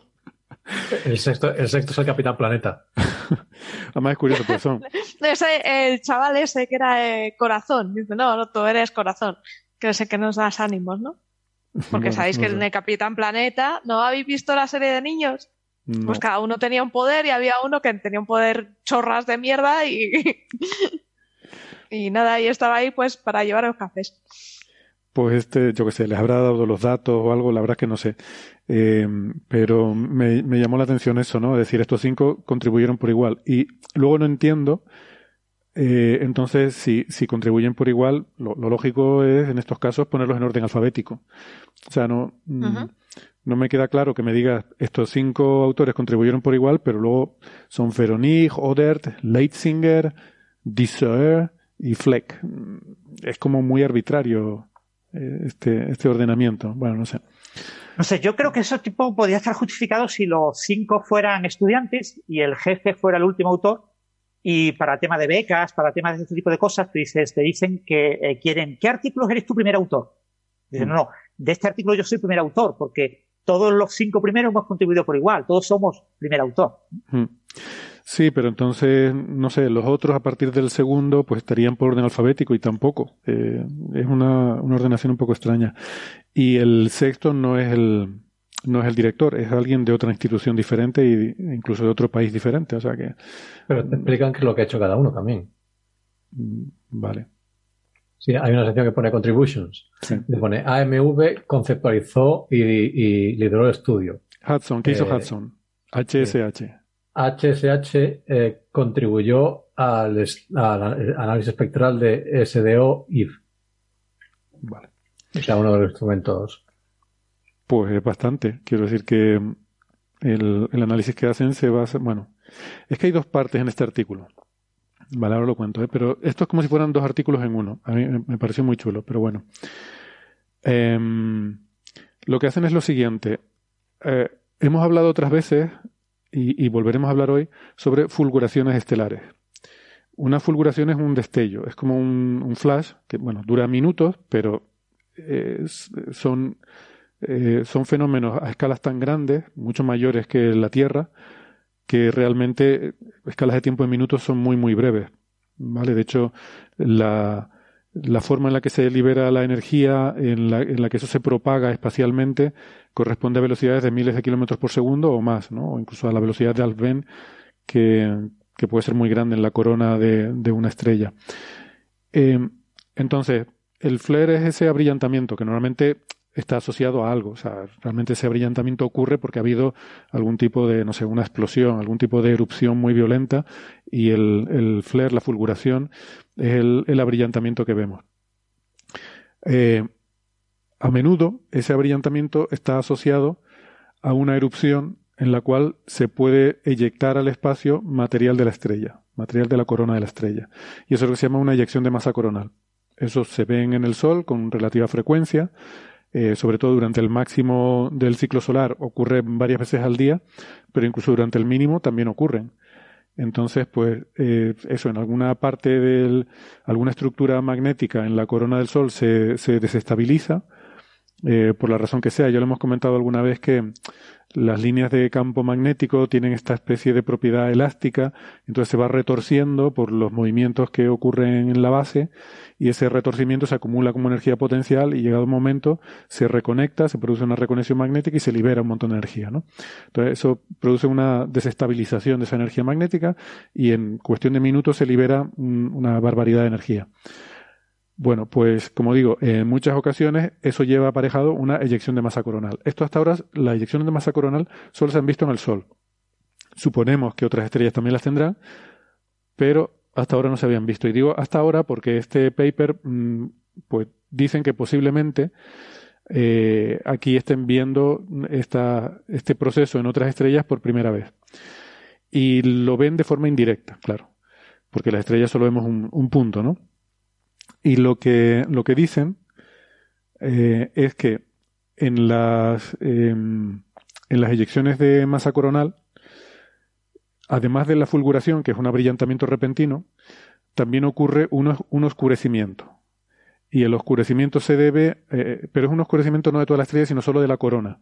Y la razón es que mm, eh, una parte de la corona ha volado por los aires. Te has quedado sin corona en una parte de la estrella. Entonces, si tú pudieras medir solamente el brillo de la corona, pues verías que la corona tiene un cierto brillo, pero después de la eyección de masa coronal se ha perdido masa de la corona, que es que esa masa es material que estaba emitiendo, y entonces eso que has perdido mm, dejas de verlo como un brillo de la corona y entonces la corona disminuye su brillo. Ese es un poco la, eh, el concepto de partida. ¿Qué pasa? Que la corona es mucho más tenue que el disco de una estrella. Entonces casi toda la luz que tú ves eh, viene del disco. Pero, sin embargo, la luz en el ultravioleta y en rayos X que te llega, la radiación ultravioleta y rayos X, casi toda viene de la corona. Entonces, si tú pones un filtro en el que solo veas el ultravioleta, lo que estás viendo básicamente es la corona. Eso pasa también en el Sol. Estas imágenes tan chulas que solemos ver de cosas que pasan en el Sol suelen ser ultravioleta, en líneas de emisión en ultravioleta, porque ahí lo que estás viendo es la corona. Em, entonces, lo que ellos hacen es proponer que si tú coges y te fijas en la emisión ultravioleta y, en la emisión de rayos X, tú vas a ver que cuando hay una eh, eh, eyección de masa coronal, ese brillo disminuye durante varias horas hasta que poco a poco se va, mm, o sea, se vacía la corona en esa zona y poco a poco se va, se vuelve a rellenar de material, ¿no? Eh, pero durante ese tiempo, que puede durar entre 10 y 20 horas, que se está volviendo a rellenar, pues tú tienes que la corona brilla menos. Entonces eso lo llaman un oscurecimiento, un dimming del, brillo de la corona. Em, entonces, aquí hacen dos cosas. Lo primero es eh, coger, eh, irse a, comprobar esto en el Sol y lo hacen con el satélite SDO, el Solar Dynamics Observatory, que, es, el, es un satélite que es, a ver, está continuamente monitorizando el sol 24 horas eh, y tiene varias cámaras que toman imágenes en diferentes filtros y entre ellos hay varias que toman en filtros ultravioleta, ¿no? Em, este satélite es el sustituto o la segunda versión, digamos, o la versión mejorada del el que fue el SOHO, un famoso satélite de, de, observación solar que hacía eso mismo, ¿no? Observar 24 horas, pero ahora con SDO, pues con mayor resolución espacial, con más, mayor número de frecuencias, etcétera. Eh, entonces usan las imágenes en el ultravioleta de SDO y usan también un instrumento que se llama IF, eh, EVE, EVE, que es el espectrógrafo ultravioleta, en ultravioleta extremo, que lo que hace es que toma, y esto les interesa mucho, lo que hace es que no toma imagen, sino coge todo el Sol integrado como si fuera una estrella. O sea, ver el Sol como si viéramos una estrella, que no tienes ninguna resolución espacial, y coges e integras toda la luz ultravioleta del ultravioleta extremo que te llega, y haces el espectro de eso. Y haces un espectro cada 20 segundos o algo así. Entonces, eso está muy bien porque les permite ver el Sol como veríamos una estrella, o sea, sin tener información del disco. Entonces, tienen, tienen las dos, eh, las dos formas de, estudiar lo que pasa, ¿no? Por una parte, con resolución espacial en las imágenes, y por otra parte, el espectro más detallado en el ultravioleta extremo, eh, todo el espectro integrado, sin resolución espacial. Entonces lo que ellos encuentran es que durante eh, una muestra de 62 eventos que han estudiado en los cuales se producen eyecciones de masa coronal, pues observan que se produce ese oscurecimiento también de la corona. Y lo observan en las imágenes de, eh, que da el, instrumento AIA del SDO y también en el espectro integrado del IF. lo ven en los dos casos, ¿no? Eh, de hecho, lo que hacen es comprobar eh, eventos en los que hay fulguraciones, mm, o sea, tú puedes tener fulguraciones en las que hay eyección de masa coronal y en las que no. Y comprueban que hay una correlación muy, muy marcada entre el oscurecimiento coronal y la eyección de masa coronal. Es decir, que eventos en los que hay fulguración pero no hubo eyección de masa coronal, ahí no tienes oscurecimiento. Sin embargo, los eventos, casi todos, en los que tuviste una eyección de masa coronal, ahí sí que hay oscurecimiento coronal. Entonces, de esa forma constata que esa idea de que debe existir un oscurecimiento coronal asociado a la eyección de masa, pues es correcta, por lo menos en el caso del Sol se aplica. Y eso, pues ya mm, sería un artículo interesante, ¿no? Que eso probablemente es lo que, mm, lo que hacen en colaboración con, con este, con este señor de Estados Unidos, ¿no? con Hugh Hudson, que parece que es el que les ayudó a analizar los datos de SDO. Y luego, por otra parte, eh, lo que hacen es que se van a datos de, de rayos X tomados con el eh, XMM Newton y con el observatorio Chandra y observan una serie de estrellas eh, en rayos X. en concreto, 200 estrellas y cogen curvas de luz de, estrellas para intentar encontrar también estos oscurecimientos, ¿no? O sea, una vez que lo han que lo han comprobado que en el Sol funciona, pues lo van a aplicar a otras estrellas. Y encuentran que eh, algo así como 21 de esa muestra de 200 estrellas encuentran 21 eventos de oscurecimiento en 13 estrellas diferentes. ¿Vale? y de hecho, la mitad prácticamente de esos eventos los tienen en tres estrellas. Que, bueno, y eh, básicamente los principales sospechosos aquí habituales son AB Doradus, que es una estrella de la que sacaron cinco eventos, es una estrella eh, enana roja, que rota muy, muy rápido. Eh, creo que me parece que tiene un giro cada, no sé si es del orden de 10 horas o algo así. Y la otra estrella, sorpresa, nunca se lo imaginarían, es Próxima Centauri. Pero bueno, en próxima solo hay dos eventos, pero bueno, es la, otra que más eventos tiene. Que también es una enana roja y eh, bueno, una estrella muy conocida porque hemos dicho otras veces que se han visto fulguraciones y de hecho superfulguraciones y luego hablaremos más sobre, sobre eso, ¿no? sobre observaciones de Próxima Centauri.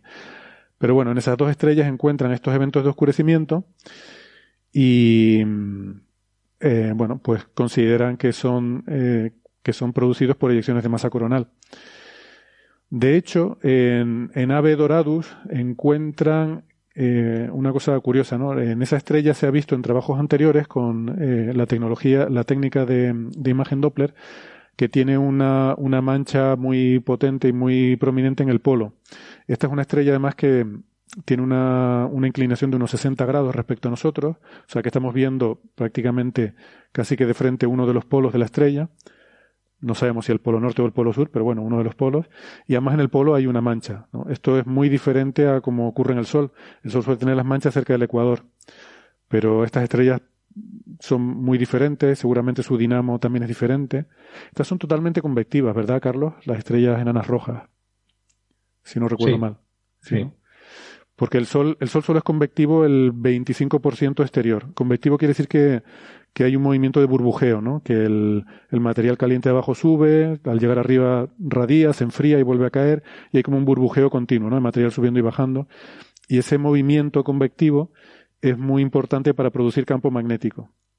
Entonces en el Sol el campo magnético se produce en ese 25% exterior, mientras que en estas estrellas toda la estrella es convectiva, desde el núcleo hasta la superficie está sufriendo este burbujeo.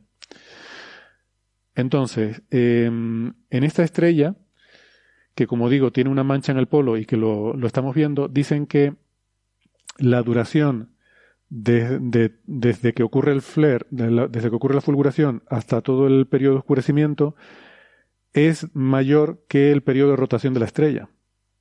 Y eso lo que significa es que probablemente esa, em, o sea, como nosotros estamos viendo la estrella un poco desde el polo, pues eh, quiere decir que el, que la localización en la cual se produjo esa erupción está cerca del polo y por eso aunque la estrella rote no nos lo oculta porque está siempre visible para nosotros, ¿no? Y esto, bueno, tampoco es sorprendente porque las manchas son, por lo menos en el caso del Sol, son los puntos, eh, son los pies de las estructuras magnéticas que erupcionan y dan lugar a estas eyecciones de masa coronal. O sea que tiene toda la pinta de que las erupciones que ellos ven en Ave Doradus vienen de esta mancha, eh, de esta zona en el polo. Eh, o sea, que probablemente es una especie de cañón que está ahí escupiendo material al espacio, ¿no? Eh, así que bueno, pues, pues nada, eso es un poco lo que cuentan. Me pareció muy chulo, la verdad.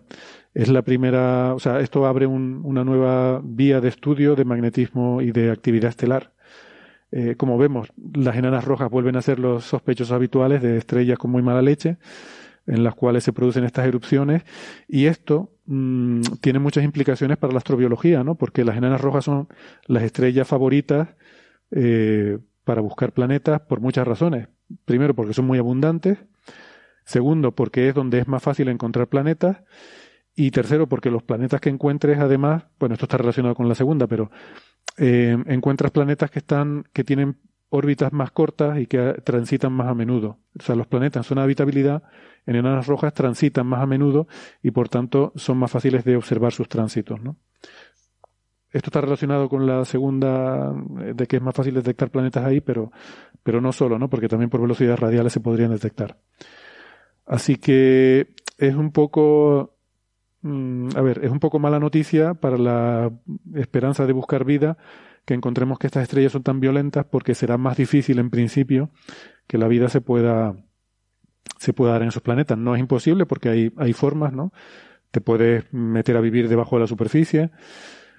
Mm, yo suelo decir que Marte, suelo recordar que Marte hemos descubierto hace poco que perdió su atmósfera por la actividad violenta del Sol y esto podría estar ocurriendo también en estas otras estrellas. Se podrían quedar sin atmósfera, lo cual sería un problema. Pero me recordaba el miércoles pasado que tuvimos esta mesa redonda sobre vida en el universo. Eh, me recordaba Enrique Payet que Marte es pequeño comparado con la Tierra y que al ser pequeño tiene menos masa y menos capacidad de retener una atmósfera. No sabemos si un planeta más grande, más de tamaño como la Tierra, a pesar de esa actividad estelar violenta, sería capaz de retener su atmósfera, ¿no? Que también es, también es verdad. Pero esto ¿no influye también en Marte el que tenga su dinamo muy poco activa? Sí, el campo magnético, claro. sí.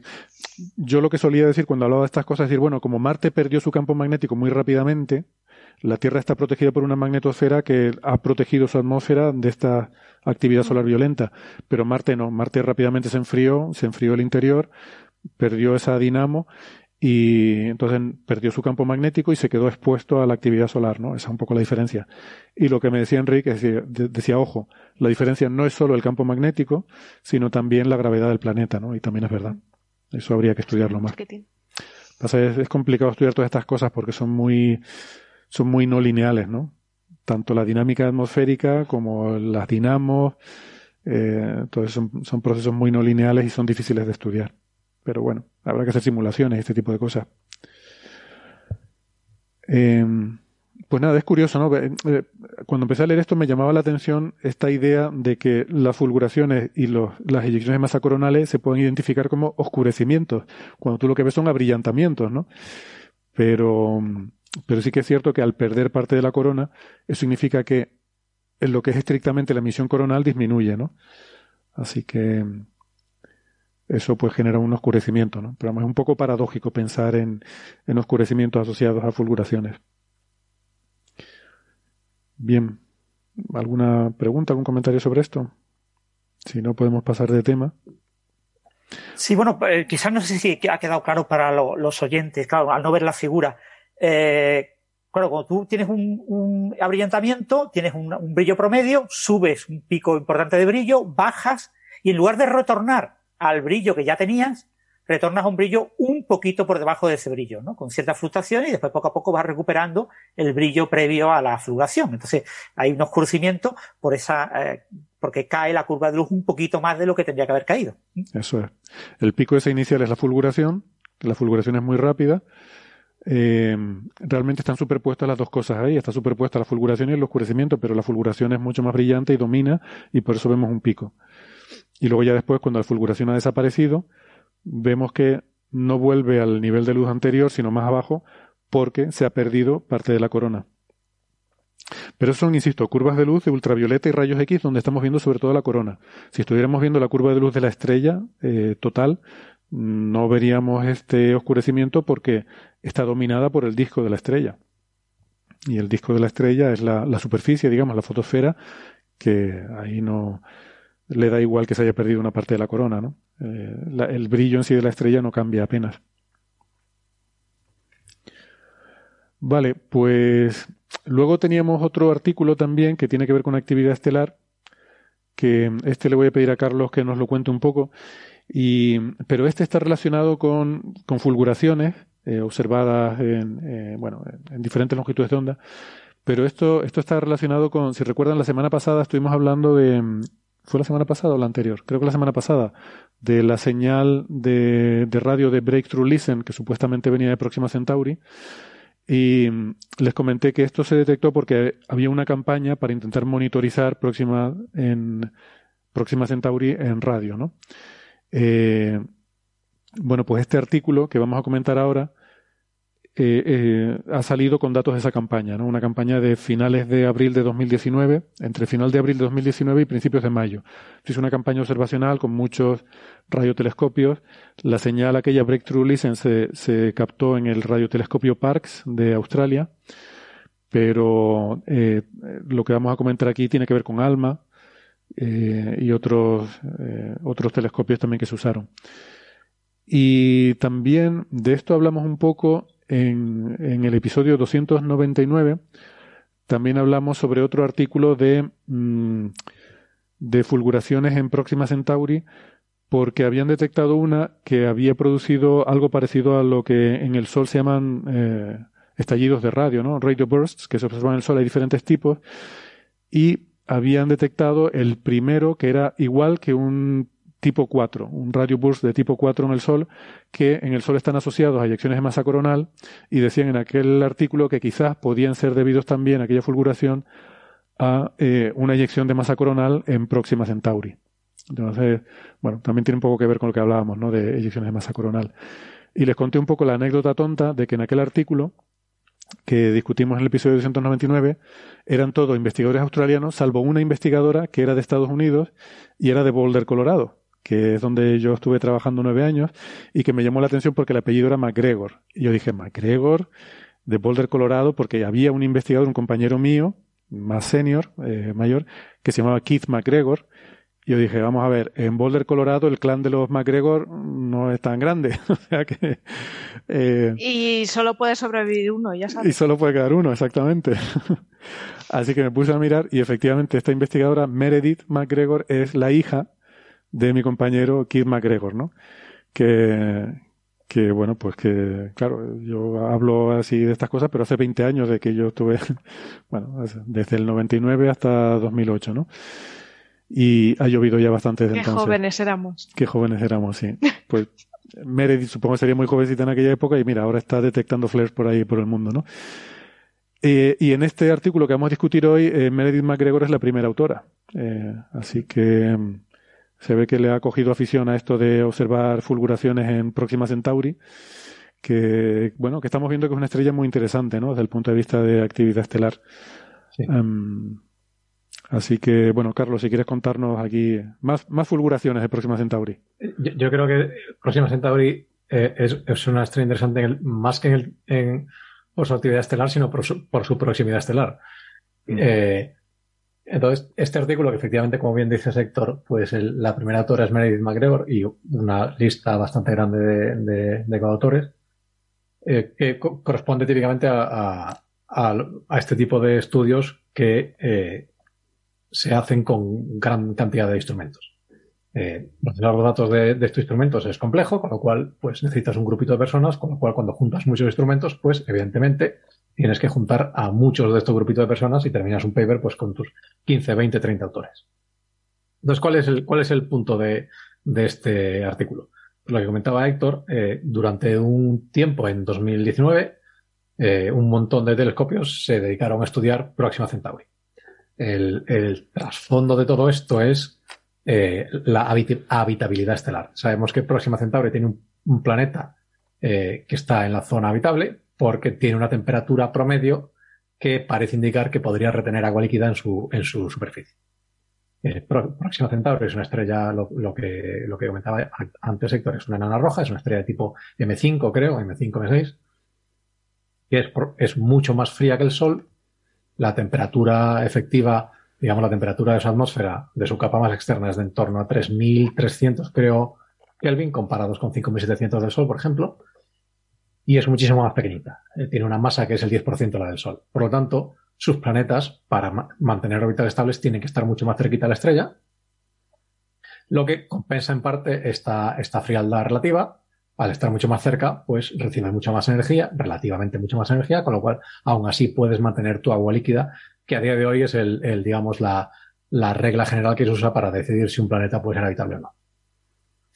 Entonces, este estudio lo que hace es eh, mirar, eh, seguir em, eh, Próxima Centauri durante tiempo y en este caso se encuentran con que tiene una, una de estas fulguraciones. Y como tienes un montón de instrumentos mirando a Próxima Centauri, puedes ver esta fulguración en muchas longitudes de onda. Algunas de ellas, como por ejemplo el radio eh, o en el óptico, son eh, longitudes de onda, digamos, muy baratas, en las que hay un montón de telescopios que están observando el cielo en todo momento, con lo cual tenemos un montón de información, tanto de Próxima Centauri, de Próxima Centauri como de otras muchas estrellas. Otro, otras longitudes de onda, como por ejemplo, y en particular el ultravioleta más energético, o sea, básicamente los rayos UVA y cosas más energéticas, no. Hay muy pocos instrumentos que eh, observen en ese rango básicamente porque, por suerte, la atmósfera nos, nos protege de esta radiación, con lo cual estos instrumentos tienen que estar en el espacio. En este caso, por ejemplo, usan principalmente el Hubble. Y esto es la parte interesante.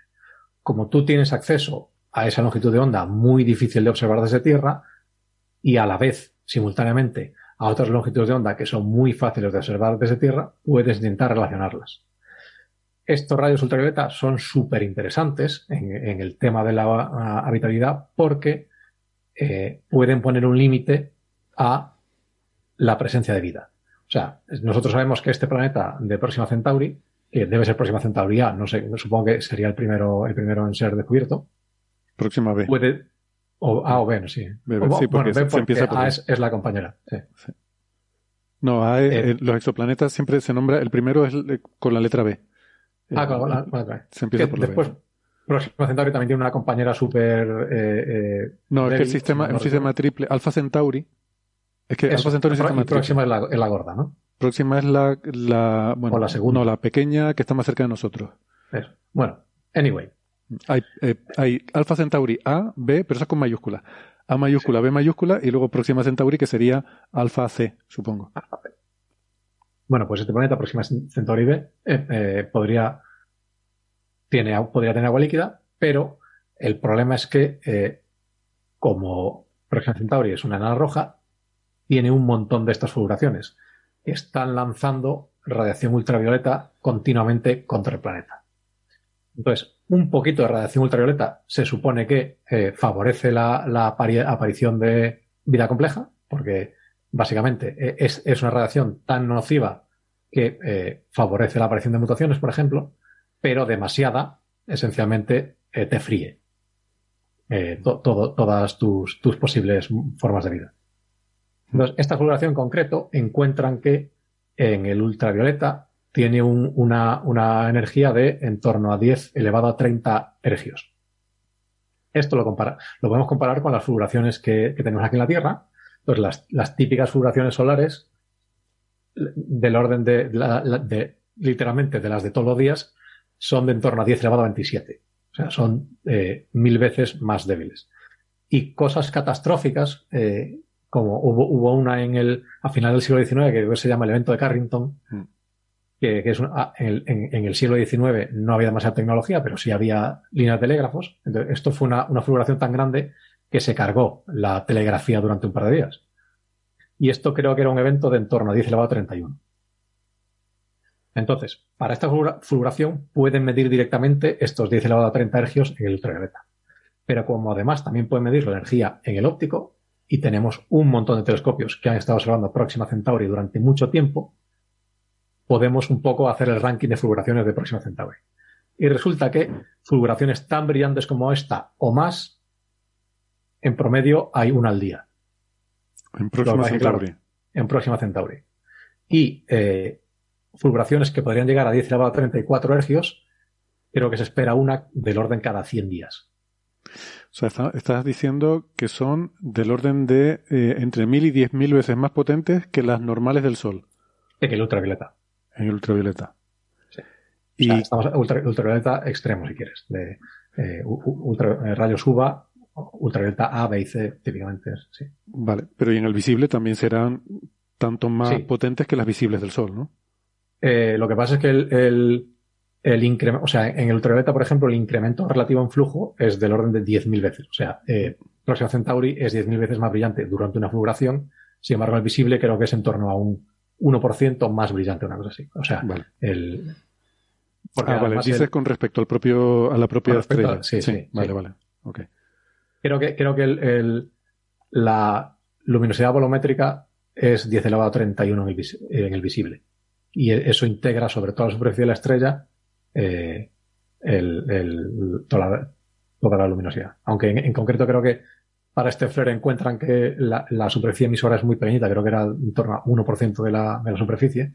es una mancha básicamente muy, muy pequeñita.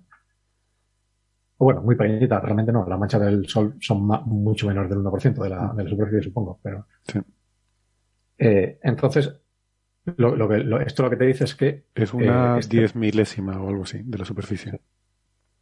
Aquí el, el error es bastante grande. Eh, creo que podría ser entre, entre o sea, una milésima a una centésima del tamaño de la, de la superficie, pero, pero sí. Eh, mm. Entonces, eh, la, lo, lo, que concluyen es que, o sea, este Próxima Centauri, este planeta, está recibiendo este tipo de radiación de manera continua. Entonces, eh, aunque no es este estudio, citan a otro de, de 2010 súper interesante, que el, el, los autores es Matt Tilley, eh, Antígona Segura, que merece, ¿no? solo, solo por ese nombre merece nombrarla, y otros, que lo que hacen es simulaciones de qué radiación llegaría a la superficie en un planeta como Próxima Centauri B en base a este, a este matraqueo de radiación ultravioleta. Entonces, es que, eh, perdona, estaba pensando ahora, perdona que te interrumpa, que no solo estas fulguraciones son más potentes que las del Sol, sino que, es que también el planeta está más cerca de la estrella. Está mucho más cerca de la estrella. Sí, eh, y eso también, ahora no sé cuál es el tamaño del planeta, probablemente sea más pequeño. Eh, es, es, es, un juego de superficie efectiva, básicamente. Al estar mucho más cerca, tu superficie efectiva es mucho mayor, también si es un planeta mucho más pequeño, pues sería menor. Eh, creo que es comparable a la Tierra en tamaño. El, la, la, la eh, conclusión general es que está mucho más expuesto que la Tierra. Mm. y, y esto, son, esto es solo radiación electromagnética. O sea, eh, estas fulguraciones tienen una componente de partículas sobre la, que influiría el campo magnético del planeta.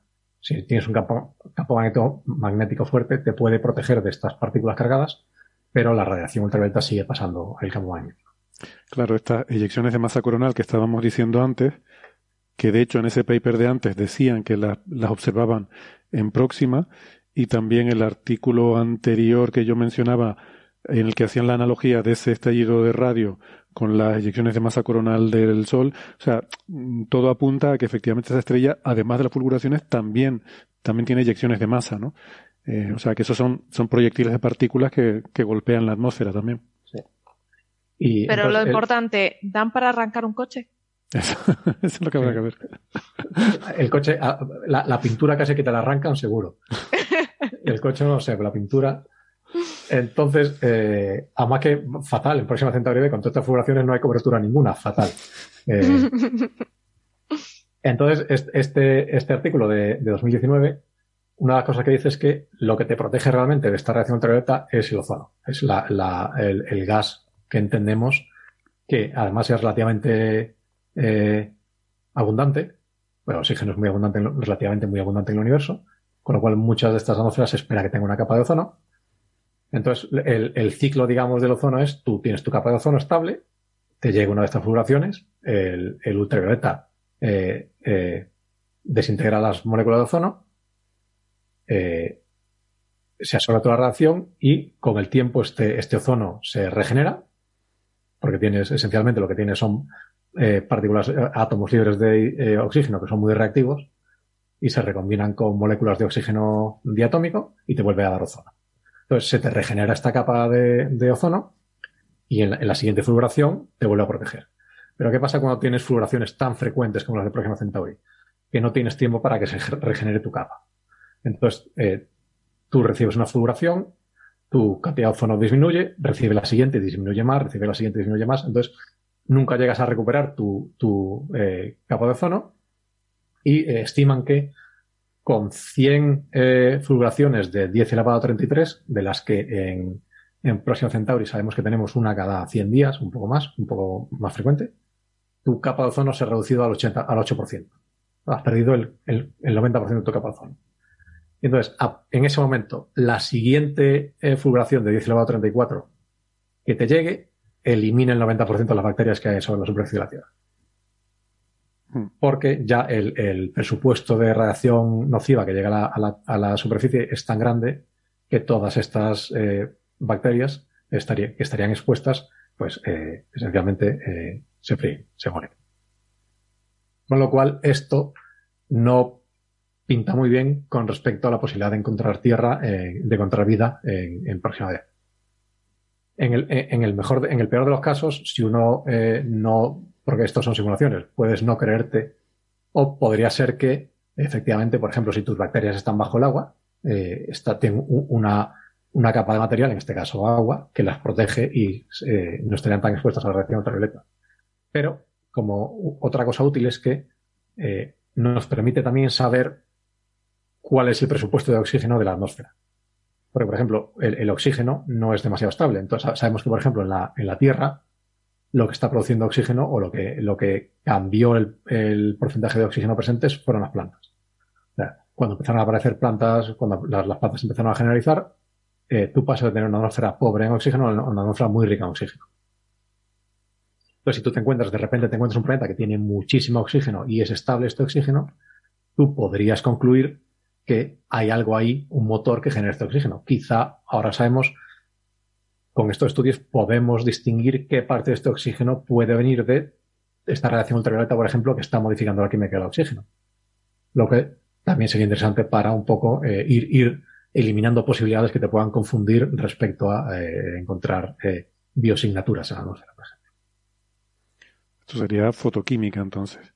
Sí. Yo, de todas formas, creo que lo que tú decías de que o sea, el problema para la vida de la radiación a la que está sometida, en este caso radiación ultravioleta y tal, eh, no me acaba de convencer como argumento, ¿no? Porque tú puedes tener vida subterránea, puedes tener a lo mejor alguna forma de vida que haya desarrollado membranas suficientemente gruesas como para proteger de esta radiación, o quizás que vivan en, en océanos, ¿no? Eh, en las profundidades de océanos. Pero, pero sí que, solo por terminar, pero lo que sí es cierto es que estas superfulguraciones, las fulguraciones en general suelen estar asociadas a eyecciones de masa coronal. Y esas eyecciones de masa sí que pueden em, eliminar la atmósfera, ¿no? Como decíamos en el caso de Marte. Y, sin atmósfera sí que ya ni, ni, hay agua, ni hay océanos en los que refugiarte, ni hay nada, ¿no? Porque si pierdes la atmósfera no puede haber agua líquida en la superficie, no puede haber océanos y no tienes esa, escapatoria. Pero también en, en, el caso de Próxima tienes que tener en cuenta también la escala de esta fulguración. O sea, tú el tiempo que necesitas para cargarte el ozono y, y, freír a las bacterias es muy corto. Estamos hablando de décadas. Entonces, tú no, la evolución no es suficientemente rápida como para compensar esta. Tú puedes, en, en una, una, estrella como el Sol, que a lo mejor tienes uno de estos eventos catastróficos cada 100 años o 200 años, a lo mejor la evolución es suficientemente rápida como para responder a estos, a estos eventos, si fuesen más frecuentes de lo que son. Pero en, en, en este tipo de estrellas que son muy, muy, muy frecuentes, estás hablando de días, eh, la, probablemente la, la, evolución no sea capaz de eh, adaptarse tan rápido a, este, a este entorno hostil. Sí, no, estoy de acuerdo en que es muy hostil. O sea, simplemente quería, quería apuntar que si, por si no fuera suficiente el problema de las fulguraciones, sí. tienes también que suelen ir asociadas a, a, a, las eyecciones de masa coronal que, que, que pueden incluso eh, pelarte la atmósfera, ¿no? Y que ya sin atmósfera, pues no, vamos, ahí no hay discusión. Ahí sobre eso. Pero vamos, en, en general la conclusión es que Próxima Centauri B, factor 50 como mínimo. Sí, sí. o vamos. Te, ahí para arriba. Te pones ahí, nada, con cinco minutos ya te has puesto moreno. Sí, sí. Eh, bien, pues nada. Eh, otro tema que teníamos para hoy es eh, un artículo que ha salido en eh, Nature Physics esta semana que eh, bueno es sobre una medida del spin del protón, que es uno, de los grandes problemas que hay en física de partículas, porque el protón no es una partícula fundamental, una partícula que está compuesta de quarks y de toda la sopa de gluones que hay ahí en medio, y que además entiendo, Francis, que son partículas que, fluctúan, que aparecen y desaparecen, y el spin es una combinación del spin de, de todo lo que contiene, ¿no? Eh, entonces, eh, saber exactamente el spin de un nucleón, en este caso un protón, es un problema que todavía no está resuelto ni desde el punto de vista teórico ni, eh, ni del experimental, ¿no? Y aquí, pues, desde el punto de vista experimental, hacen un avance en ese sentido. Sí, bueno, eh, quizás hay que recapitular un poco. A principios de los 1980, bueno, hasta 1987 prácticamente, se pensaba que el problema era trivial, ¿vale? Igual que la carga eléctrica del protón es resultado de la suma de la carga eléctrica de los quarks de valencia, que tienes dos quarks con carga eh, más dos tercios, que te dan cuatro tercios, y un eh, quark, el abajo, que tiene una carga menos un tercio, que da exactamente uno, se pensaba a principios de los 80 que lo mismo pasaba con el spin, que el spin del protón, el protón tiene un spin que es prácticamente es un medio, es un fermión, es un spin eh, como el del electrón. Y, y los quarks eh, sabemos que también tienen eh, spin un medio. Entonces se decía, bueno, pues si tengo tres quarks, pues tengo dos quarks con el spin apuntando en la misma dirección y un quark con el spin apuntando en la dirección opuesta los dos en direcciones opuestas se compensan y el spin total es el de uno de los quarks. Entonces, el spin del, protón es trivialmente explicable. Claro, tú dices, pero es que el spin eh, actúa como un momento angular. Es decir, si los quarks dentro del protón se están moviendo, pueden estar girando, pueden tener un momento angular propio, pueden además eh, tener un movimiento angular orbital. Además tengo los gluones, que son los que unen a los quarks, los gluones tienen spin 1, luego también podrían contribuir en el spin, pero también eh, tienen, tienen también su momento angular, porque se están moviendo también los gluones, pero se pensaba que los movimientos dentro del protón son tan complicados de los quarks y, de los gluones que en promedio su contribución era muy pequeña. ¿vale? O sea que prácticamente eh, lo único relevante desde fuera de un protón era la suma de los tres spines, de, de los tres spines de, de los quarks y que eso pues me explicaba trivialmente el spin del protón. Pero claro, este tipo de cosas que son triviales y que es lo que todo el mundo asume, pues la naturaleza nos exige que lo comprobemos. Entonces se eh, planteó un experimento eh, que publicó sus primeros resultados en el año 1987. Es un experimento en el CERN que se llama European Muon Collaboration, la colaboración eh, europea del muon, que lo que hacía era, bueno, ¿cómo puedo medir el spin de los constituyentes, de los quarks del protón. Bueno, pues para medir lo que hay dentro de un protón tengo que lanzar partículas eh, elementales, tienen que ser leptones, de muy alta energía. Puedo lanzar eh, electrones, gracias a, lanzar electrones de alta energía descubrimos que el protón estaba hecho de cosas, eso se descubrió a finales de los 1960, eh, en principio se les llamó partones, incluía tanto eh, quarks como gluones, pero más tarde vimos que eran quarks y gluones, según los modelos teóricos que ya se habían publicado. Eh, pues en estos experimentos de, principios de los 80, en lugar de lanzar electrones, se lanzaban muones para conseguir que lo que tú lanzas tenga una energía muy grande, que impacte, que sea un choque de, algo que tenga mucho momento, un momento lineal, mucha velocidad y mucha masa. Entonces el muón tiene mucha más masa que, unas 200 veces más masa que el electrón y me permitía explorar eh, mejor eh, esos espines. Entonces yo cojo los protones en un material, aquí se utilizó amoníaco, y yo ese amoníaco lo enfrío a, del orden de un Kelvin y lo someto a un campo magnético muy intenso, de unos 5 teslas. Entonces, con un campo magnético tan intenso, ¿qué es lo que yo logro? Logro que todos los espines de los nucleones de los eh, núcleos, tanto protones como neutrones, se llaman nucleones, de los núcleos, de los átomos que forman el, nitrógeno y el hidrógeno del amoníaco, pues consigo que esos espines prácticamente se alineen todos en la misma dirección. Eso se le llama polarizar los espines. Pongo ese material, ese amoníaco, lo he polarizado en spin. Lo he puesto todo en una cierta dirección. Yo puedo polarizar también los muones. Entonces yo puedo, con campos magnéticos, polarizar los muones. Básicamente lo que hago es eh, poner filtros que me seleccionan eh, los muones que tienen la polaridad que yo quiero. Y puedo polarizar los muones para que tengan su spin también orientado en la misma dirección en la que se encuentran los spines de los protones. Entonces yo lanzo muones de alta energía contra un blanco de protones eh, y todos ellos con el spin polarizado hacia arriba. Entonces yo digo, a ver, si yo pienso que el spin del protón es debido al spin de los tres quarks. Si el spin apunta, pongamos hacia arriba, eso significa que dos quarks están apuntando hacia arriba y el otro está apuntando hacia abajo. Entonces yo puedo explorar eh, esa dirección eh, viendo, pues, mis, eh, mis muones tienen un spin hacia arriba, pues chocan contra un quark con spin hacia arriba o chocan con un quark con spin hacia abajo. Entonces, en promedio, se tienen que desviar de manera diferente y yo puedo explorar qué, qué proporción de spin dentro del protón está hacia arriba y cuánto está hacia abajo. ¿eh? Entonces, yo espero obtener eh, una, buena estimación de eh, el spin hacia arriba del protón.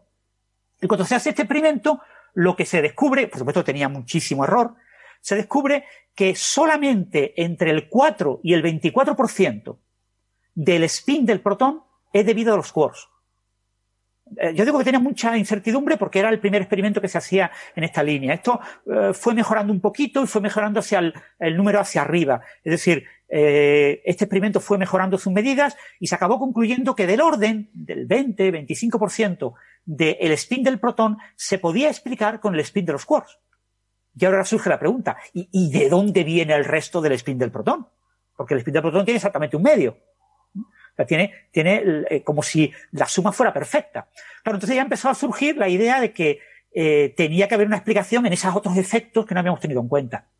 Que el momento angular orbital de los quarks también contribuía, que quizás el spin de los gluones, ese spin unidad, pues también de manera efectiva también contribuía, eh, porque claro, ese campo magnético tan intenso también puede alterar ese spin, aunque sean fotones, eh, gluones virtuales, ese vacío eh, como dinámico que está en el interior del, del, del, protón también se puede polarizar, también se puede polarizar un spin y puede reorientarse ese spin y eso puede dar una contribución.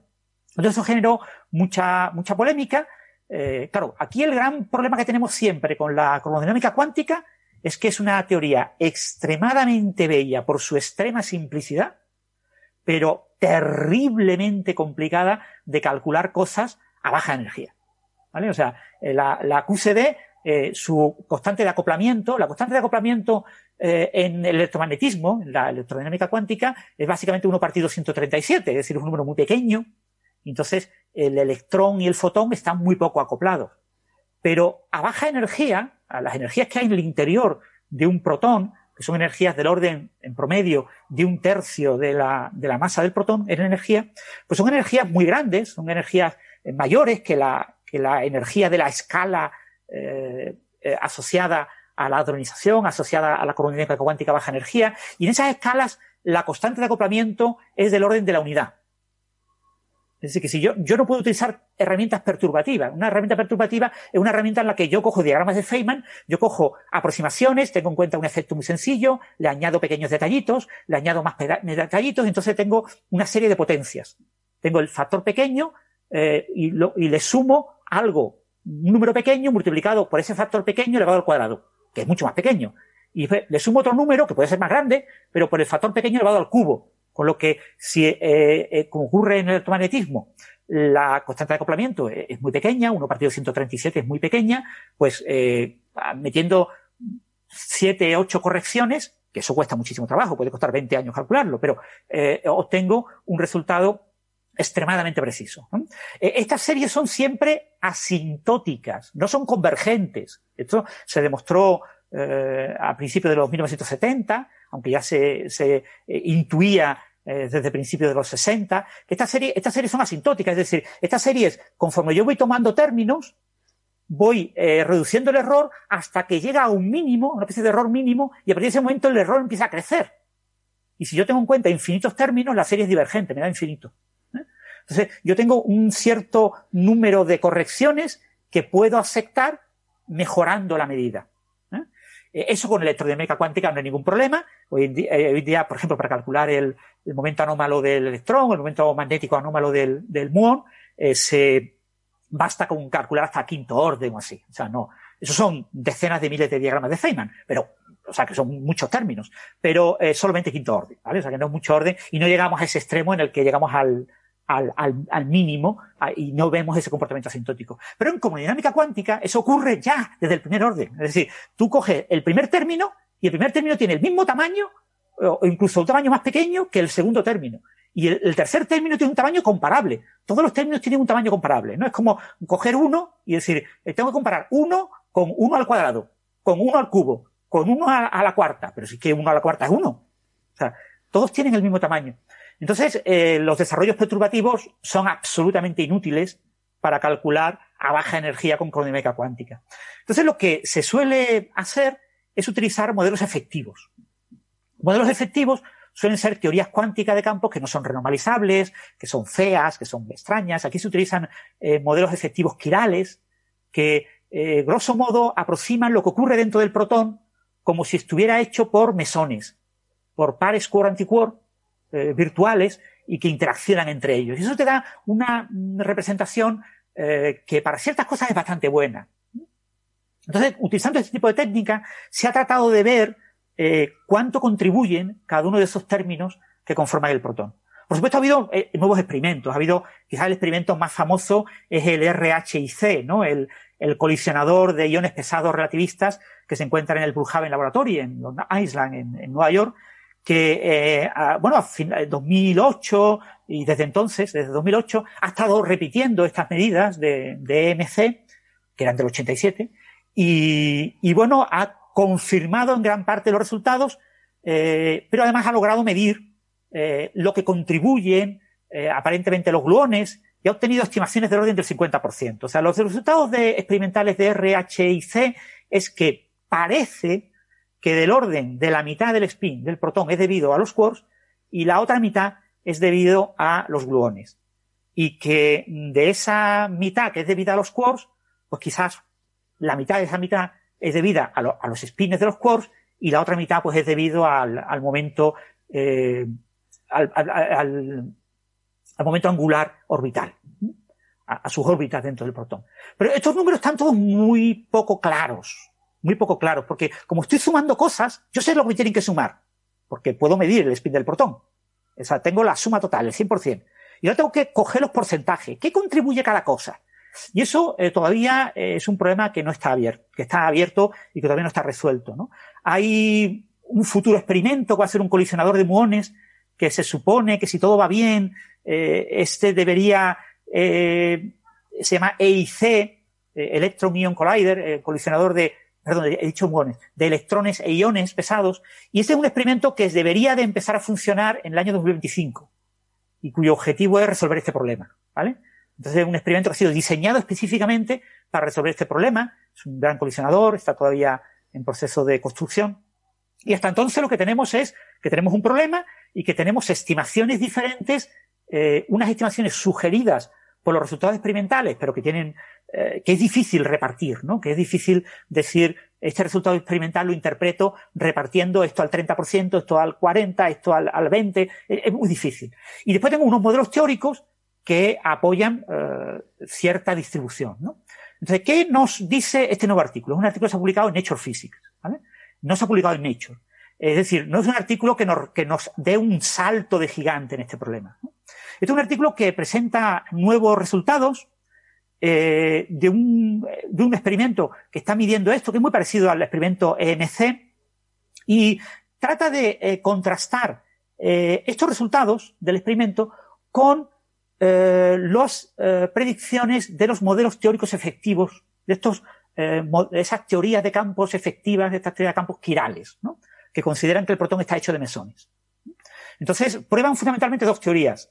Una teoría que es de 2018 y otra que es de 2020. ¿no? De 2020 está liderada, el, artículo, el primer autor es un físico de, de la Universidad Complutense de Madrid. Y, bien, eh, se llama Alarcón. Eh, y eh, José Manuel Alarcón.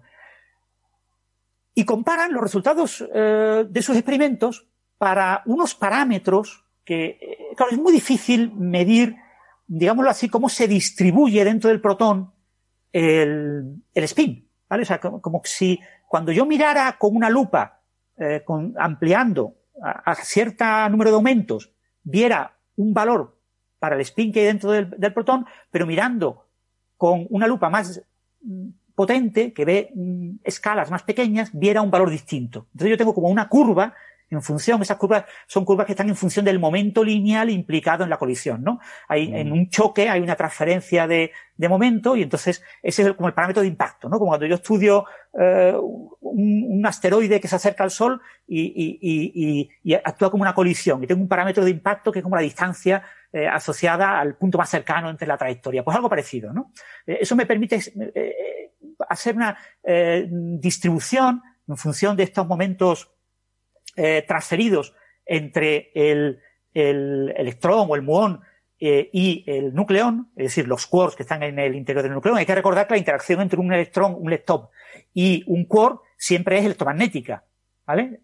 Porque los leptones no tienen carga de color, no tienen hipercarga de color. Los, los leptones eh, solamente pueden interaccionar electromagnéticamente o débil, ¿no? Pero la interacción débil es despreciable en estos casos, ¿no? Entonces, en realidad, el electrón o el muón choca emitiendo un fotón. Por lo tanto, interactúa con un quark. No puede interactuar, no puede explorar directamente los gluones, que no tienen carga eléctrica. Los quarks sí tienen carga eléctrica. Entonces, el, eh, en estas interacciones, eh, lo que observan es, es, lo que se llama una eh, función de distribución de el factor de forma del spin, ¿vale? O sea, el factor de forma es cómo se distribuye una magnitud eh, cuando yo miro a diferentes escalas esa magnitud. Por eso es por lo que el título pone medida del spin del protón a, a grandes distancias.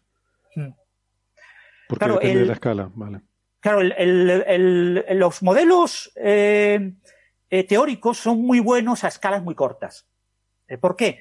Bueno, a escalas muy cortas eh, la crodinámica cuántica presenta una propiedad que recibió el premio Nobel que se llama libertad sintótica.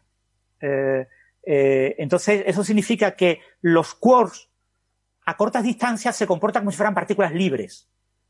Es decir, eh, eh, conforme eh, la corta distancia significa gran energía. A gran energía, los quarks se comportan como si fueran libres. Porque esa energía está muy alejada de la escala a la que hadronizan, a la que ven el vacío y, se rodean formando hadrones, formando mesones o variones. Entonces, dentro de un protón, si tú consideras escalas muy cortas, eh, tienes unas muy buenas predicciones teóricas de lo que pasa. Y de hecho, en las curvas estas de factores de forma, eh, el error para eh, Q cuadrado, claro, Q cuadrado, este momento transferido al cuadrado, que es lo que se puede, suele poner como eje en las asisas, experimentalmente no se puede medir valores muy, muy pequeños, ¿vale? Tengo limitaciones. Pero este experimento se ha llegado a 0.012, que es un valor muy pequeño. ¿no? no es cero o, o, no es 10 a la menos 5. Pero bueno, eh, pero para esos valores pequeños la teoría describe muy bien lo que pasa.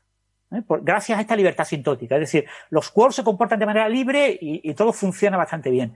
Sin embargo, a eh, momentos mucho más grandes, el límite, digamos, el límite máximo es la unidad, porque la masa del protón es básicamente un gigaelectronvoltio. ¿eh? Se, se, trabaja con gigaelectronvoltio al cuadrado, y entonces, pues, el límite máximo que yo puedo explorar es del orden, pues, de la masa del, del protón.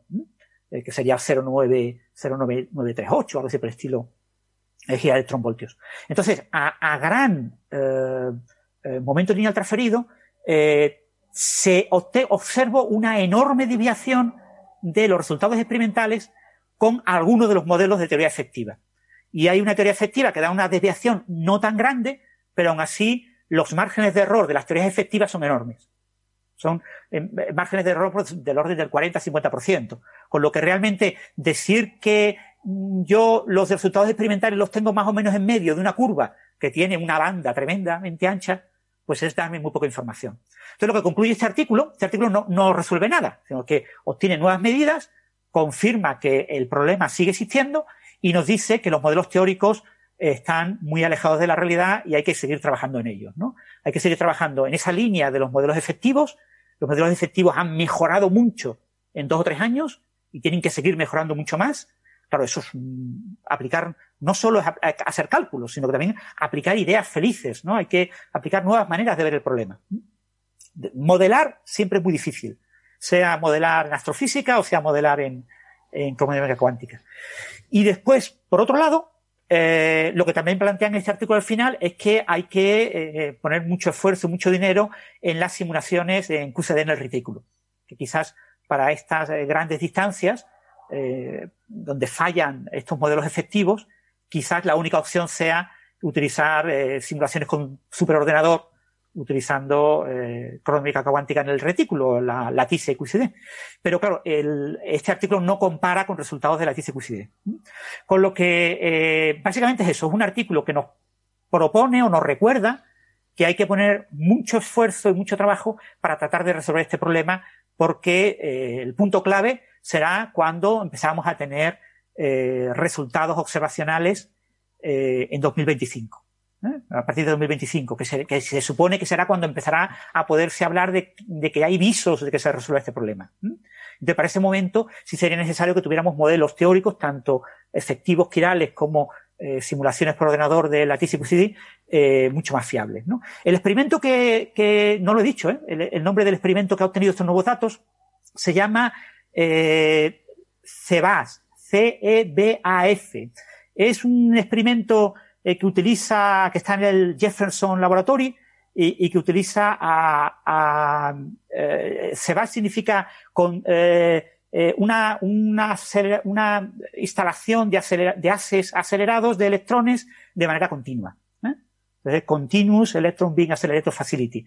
Y el detector que han utilizado para hacer esta medida se llama CLAS, que es el CEBAS Large Acceptance Spectrometer. Es un espectrómetro de gran, digamos, de, distancias grandes, ¿no? De, que acepta un rango amplio de, momentos lineales basado en, en, los, en estas colisiones de muones contra protones de, de ¿no? Entonces, este es un buen experimento, pero está muy limitado. Necesitamos ese futuro experimento EIC, el Electron Ion Collider, que se, se considera que va a ser el experimento clave en tratar de resolver este problema. Y que por desgracia, pues hasta, hombre, probablemente publique sus primeros datos en 2027, 2028, si va todo bien, y, y probablemente no se resuelva el problema pues hasta del orden de 2030 o así, ¿no? Pero por ese momento podría haber una solución teórica si se mejoraran mucho los modelos teóricos, porque ahora mismo están, se desvían mucho de lo que eh, se ve con los resultados experimentales que tienen una gran imprecisión. Sí, esto me recuerda algo que tú has dicho en otras ocasiones y que es, es muy llamativo, ¿no? Eh, y es el hecho de que en estas ramas de la física de partículas va por delante la experimentación por delante del cálculo. O sea, que es más fácil, si te surge una pregunta de cuánto vale determinada cantidad, es más fácil ir y medirla que calcularlo dentro de la teoría. Lo cual a mí me genera una cierta, en fin, inquietud filosófica sobre si esto realmente es una buena teoría. Es decir, tener una teoría que dice que explica algo, pero luego no puedes calcular las cosas, pues no sé si realmente eso cuenta como teoría, por lo menos desde un punto de vista pragmático, ¿no? Claro, yo, siempre pongo el ejemplo de las ecuaciones de Navier-Stokes, es como el ejemplo clásico, ¿no? Eh, hay que recordar que las ecuaciones de Navier-Stokes no sabemos si predicen los fluidos o no. No tenemos ni idea, es la verdad. O sea, la verdad es que tenemos unas ecuaciones que aparentemente funcionan, que se utilizan todos los días. Los ingenieros los usan para diseñar motores, de todo tipo, desde motores de combustión de coches a motores de aviones que utilizan, eh, se utiliza constantemente, pues yo qué sé, para enviar misiles por la atmósfera, para estudiar, para estudiar si funciona o no el, el Ingenuity en Marte. Se han utilizado esas ecuaciones y, modelos de, junto con modelos de laboratorio. Y sin embargo no sabemos si describen los fluidos.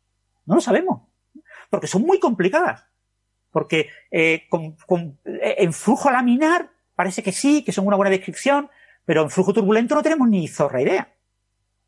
Pues lo mismo nos pasa con la cromodinámica cuántica. Tenemos una teoría maravillosamente sencilla de escribir, que se escribe en una camiseta, pero que eh, desafortunadamente en algunos regímenes permite cálculos, y permite cálculos extremadamente precisos, son los regímenes de alta energía, donde los quarks se comportan básicamente como partículas libres, y ahí, por ejemplo, para el quark tengo una precisión exquisita, eh, tengo mejores resultados teóricos de lo que tengo experimentales, pero hay otro régimen, lo que en los fluidos sería el régimen turbulento, en el que todo es experimental. O sea, las ecuaciones de Navier-Stokes describen turbulencia si incluyo términos fenomenológicos en dichas ecuaciones para modelar turbulencia. Solo con las ecuaciones de Navier-Stokes, es decir, con las leyes de Newton, no soy capaz de modelar turbulencia. Tengo que añadir artificialmente un término especial que sé, después de más de eh, 100 años de, trabajo, que me describe la turbulencia.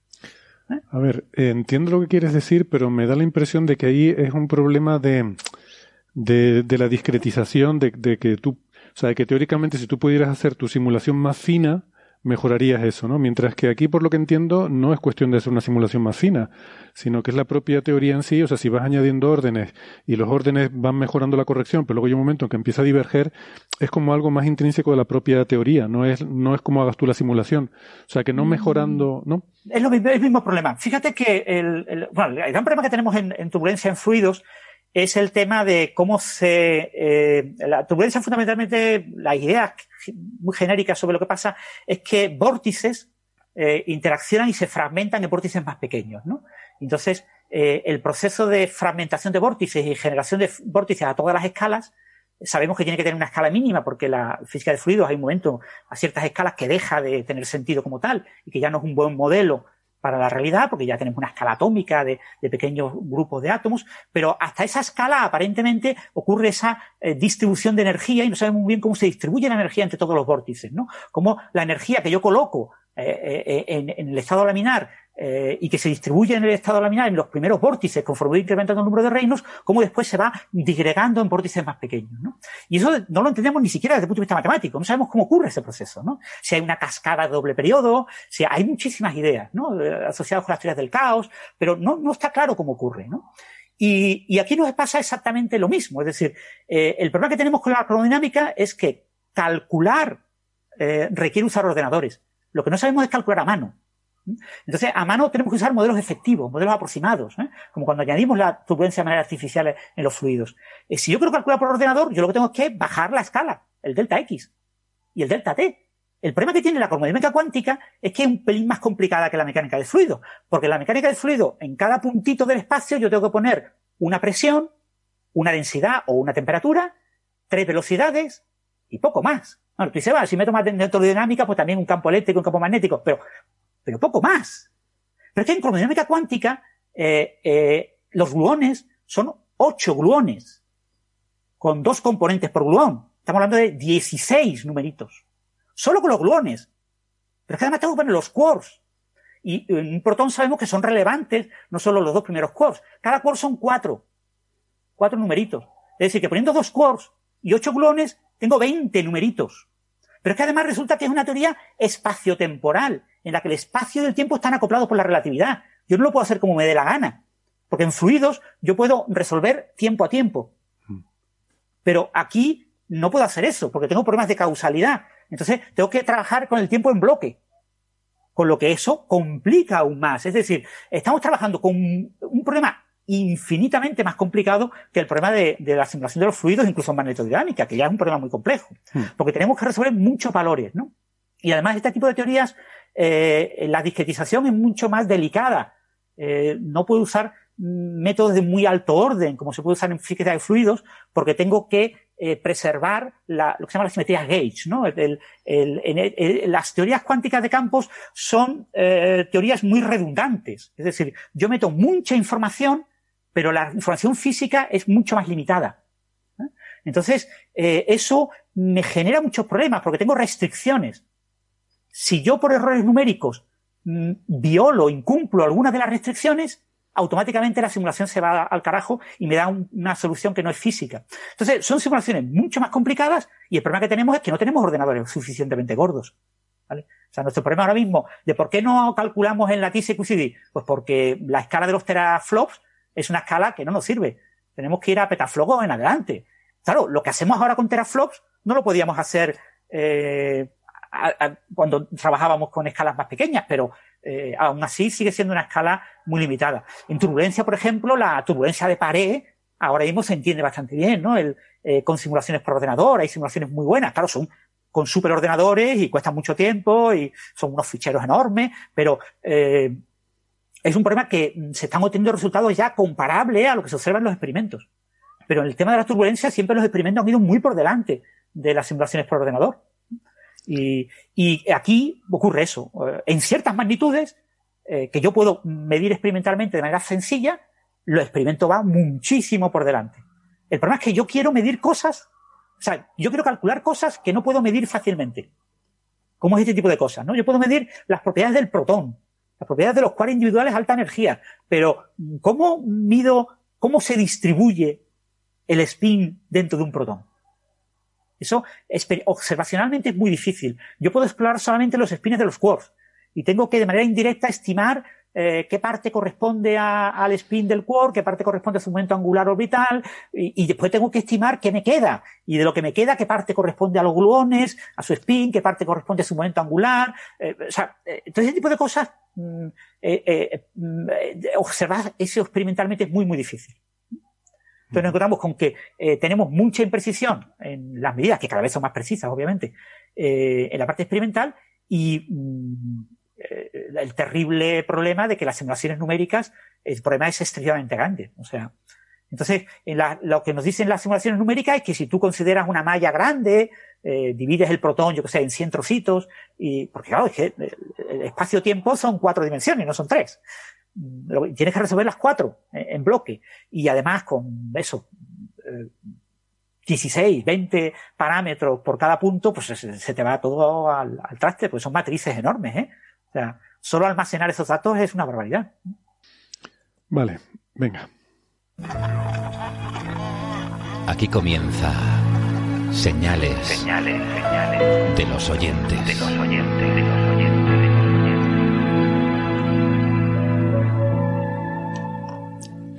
Bueno, estaba yo echando un vistazo antes y vi que había algunas preguntas de la parte sobre habitabilidad y las enanas rojas y demás.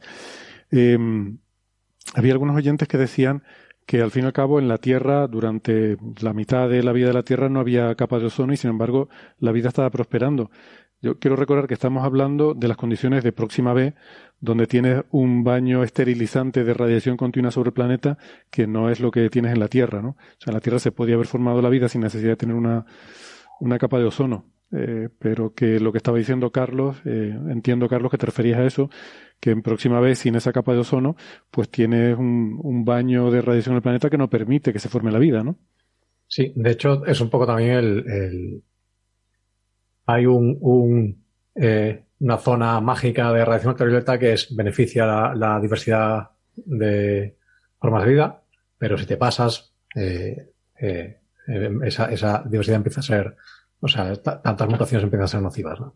Hmm. Entonces, una, una, de las teorías es que en la Tierra primigenia esto era un factor eh, relevante, ¿no? Que es, esa ausencia o, o eh, menor densidad de ozono te favorece la diversidad eh, biológica inicial. De hecho, eh, eso se observa en estas, las explosiones de, creo en el Cámbrico y todo esto, que de repente, por motivos que nadie entiende muy bien, en una época muy limitada de tiempo hay una, aparece una diversidad de biología brutal, mucho mayor que la, las variabilidades genéticas que encuentras en, en tiempos más recientes. ¿no? Pregunta Alejandro Serrano eh, que cuáles creen, esta va a ser buena, cuáles creen que serán las ramas de la física más prometedoras en los próximos años. uh, esa no la voy a tocar ni con un palo de tres metros. Bueno, en, en, principio, eh, ahora mismo lo que más se está publicando, es decir, el número, es una cosa, un parámetro, digamos, puramente estadístico, bibliométrico, es en materia condensada. ¿Vale? O sea, eh, en el siglo XXI se han descubierto más nuevos materiales que hasta ese momento en toda la historia de la humanidad. Estamos descubriendo materiales prácticamente semanalmente, materiales nuevos y revolucionarios, materiales cuyo estudio cada uno de ellos puede requerir décadas de trabajo. Entonces, y, y ahora mismo, con mucho interés práctico esa rama, ¿no? Hmm. Habrá mucha inversión en eso porque hay interés Claro. industrial. eh, el interés industrial es como muy a posteriori. ¿Vale? Todo el mundo que descubre un nuevo material eh, y, o encuentra una nueva propiedad en algún tipo especial de ciertos materiales, te lo vende como que sirve para algo. Pero la realidad es que eh, de ahí a que sirva para algo, puede ser muy rápido o puede ser eh, puede tardar muchísimo tiempo, ¿no? Claro, Porque- primero todo primero pasa por ciencia básica, lo que es la física pura y dura, y luego ya llega el ingeniero de materiales y ya empieza a dar forma y a ver si se puede hacer o no. Sí, hay, temas, por ejemplo, la, magnetoresistencia gigante, que fue premiada con el Nobel, ¿no? Que es la clave de los discos duros, ¿no? No teníamos los discos duros actuales si no existiera ese fenómeno. Fue un fenómeno que, que bueno, se estaba estudiando cómo mejorar el, esas capacidades magnéticas, la, cantidad de información que yo podía y, y, lo pequeño que eran los dominios magnéticos con los que yo podía almacenar información. Y, y se descubrió este nuevo fenómeno y se vio rapidísimamente, en muy poco tiempo, eh, hubo una enorme inversión eh, para conseguir que el campo avanzara muy rápido y muy rápido llegó al mercado, ¿no? Hmm. Pero es un caso muy, muy excepcional. ¿eh? En general, yo qué sé, imaginaos el grafeno, ¿no? Todo el mundo habla, cuando salió el grafeno, todo el mundo hablaba de que todo iba a ser de grafeno, ¿no? Los transistores, la electrónica, todo. Y, to y mucha gente dice, bueno, pero esto es un fiasco, ¿no? Todavía no tenemos cosas. Hay cosas de grafeno, ¿eh?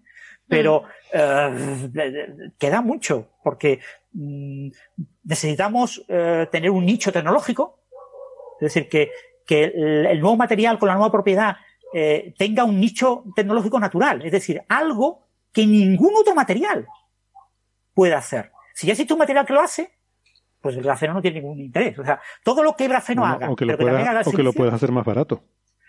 Eh, el, concepto de barato siempre es muy complejo y con una nueva tecnología nunca consigues hacerlo más barato hasta que la energía está muy, muy desarrollada. Las nuevas tecnologías, por ejemplo, el manejo de, grafeno en laboratorio es carísimo. O sea, el, grafeno es un material muy, muy caro. Entonces, eh, grafeno de baja calidad, en el que no controlas las hojas o el número de hojas, pues sí, eso es más, más, más razonable. Pero un grafeno de muy buena calidad para depositar en, en, un sustrato y todo muy bien controlado, es un grafeno muy, muy caro y la deposición, todo el manejo de eso es súper caro.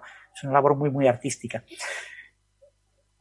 Pero sí, el, eh, yo diría que la, la mm, ciencia de los materiales, sobre todo materia condensada, es eh, donde más éxito va a tener la física. Y después otro tema que ahora está muy, muy de moda eh, es eh, el uso de la física en ciencias sociales. entender toda la realidad a través de la física. Hay muchísimos físicos trabajando en economía en temas de inversiones de bolsa, eh, análisis de mercados, eh, análisis financiero, todo el tema esto de los quants, ¿no? De lo, del uso de, de entropías informáticos para hacer eso, que muchos de ellos son mm. físicos teóricos y muchos físicos de partículas. Y, y eso también eh, está incorporando muchas ideas de la física y muchos modelos físicos a las ciencias sociales, con lo que eso va a dar mucho en los próximos años. Pero en cuanto a publicaciones, materia condensada. Hmm. Otra cosa es lo fácil o difícil que sea en ese campo, en un campo muy grande, con mucha gente trabajando, el abrirse camino, ¿no? Bueno, eh, pregunta eh, Xbox Maniac eh, que si llegasteis a aclarar que eran los asterolitos que cayeron por todas partes hace como 20 años. No recuerdo yo, recuerdo es la historia así, hombre, los que caían por todas azules, el hielo está azul. Sí, hielo azul. ¿no? Eso no era de aviones, eh, no sé, no, me acuerdo. Dice que hubo heridos, ¿hubo heridos? No recuerdo eso. Creo que alguien le cayó encima o algo de eso. alguien le cayó encima?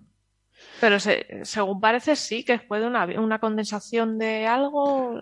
A mí me suena que eran de residuos de aviones, de, de cuando tiraban de la cisterna, que lo tiraban directamente. Eh, pero no sé, estoy, estoy hablando de, memoria y mi memoria es muy poco fiable. espera, espera, que estoy en shock. Búscalo, búscalo en Google, asterolitos o como quiera que se llamaran eso. pero bueno. ahora estoy pensando que te puede caer algo. A ver, para googlearnos nosotros ya lo puede googlear el oyente, ¿no? Quiero decir que tampoco vale la pena. Si no sabemos. Sí, pero no lo sé, yo no, tengo ni idea. No tengo ni idea Pero no tienen, a ver, no tienen depósitos los aviones. Yo creo que sí, que cuando bajan llevan un depósito para esas cosas, no tiran. Claro, por eso, por eso no, no pasa habitualmente, por eso fue algo raro, ¿no? Que alguien se dedicó a, no sé, o tendría un depósito roto, o yo qué sé, o a lo mejor los protocolos en algún momento cambiaron, en fin. Em, pregunta Cristina Hernández si con, con esta nueva información se podría saber con seguridad si estrellas como T-Garden eh, fulgura como otras enanas rojas o realmente hay algunas enanas rojas poco o nada fulgurantes? Yo creo que puede haber variedad, ¿no, eh, Carlos? Sí, es un continuo. O sea, las habrá menos fulgurantes y más fulgurantes. Todas son más activas que estrellas como el Sol. Todas las enanas rojas son más activas.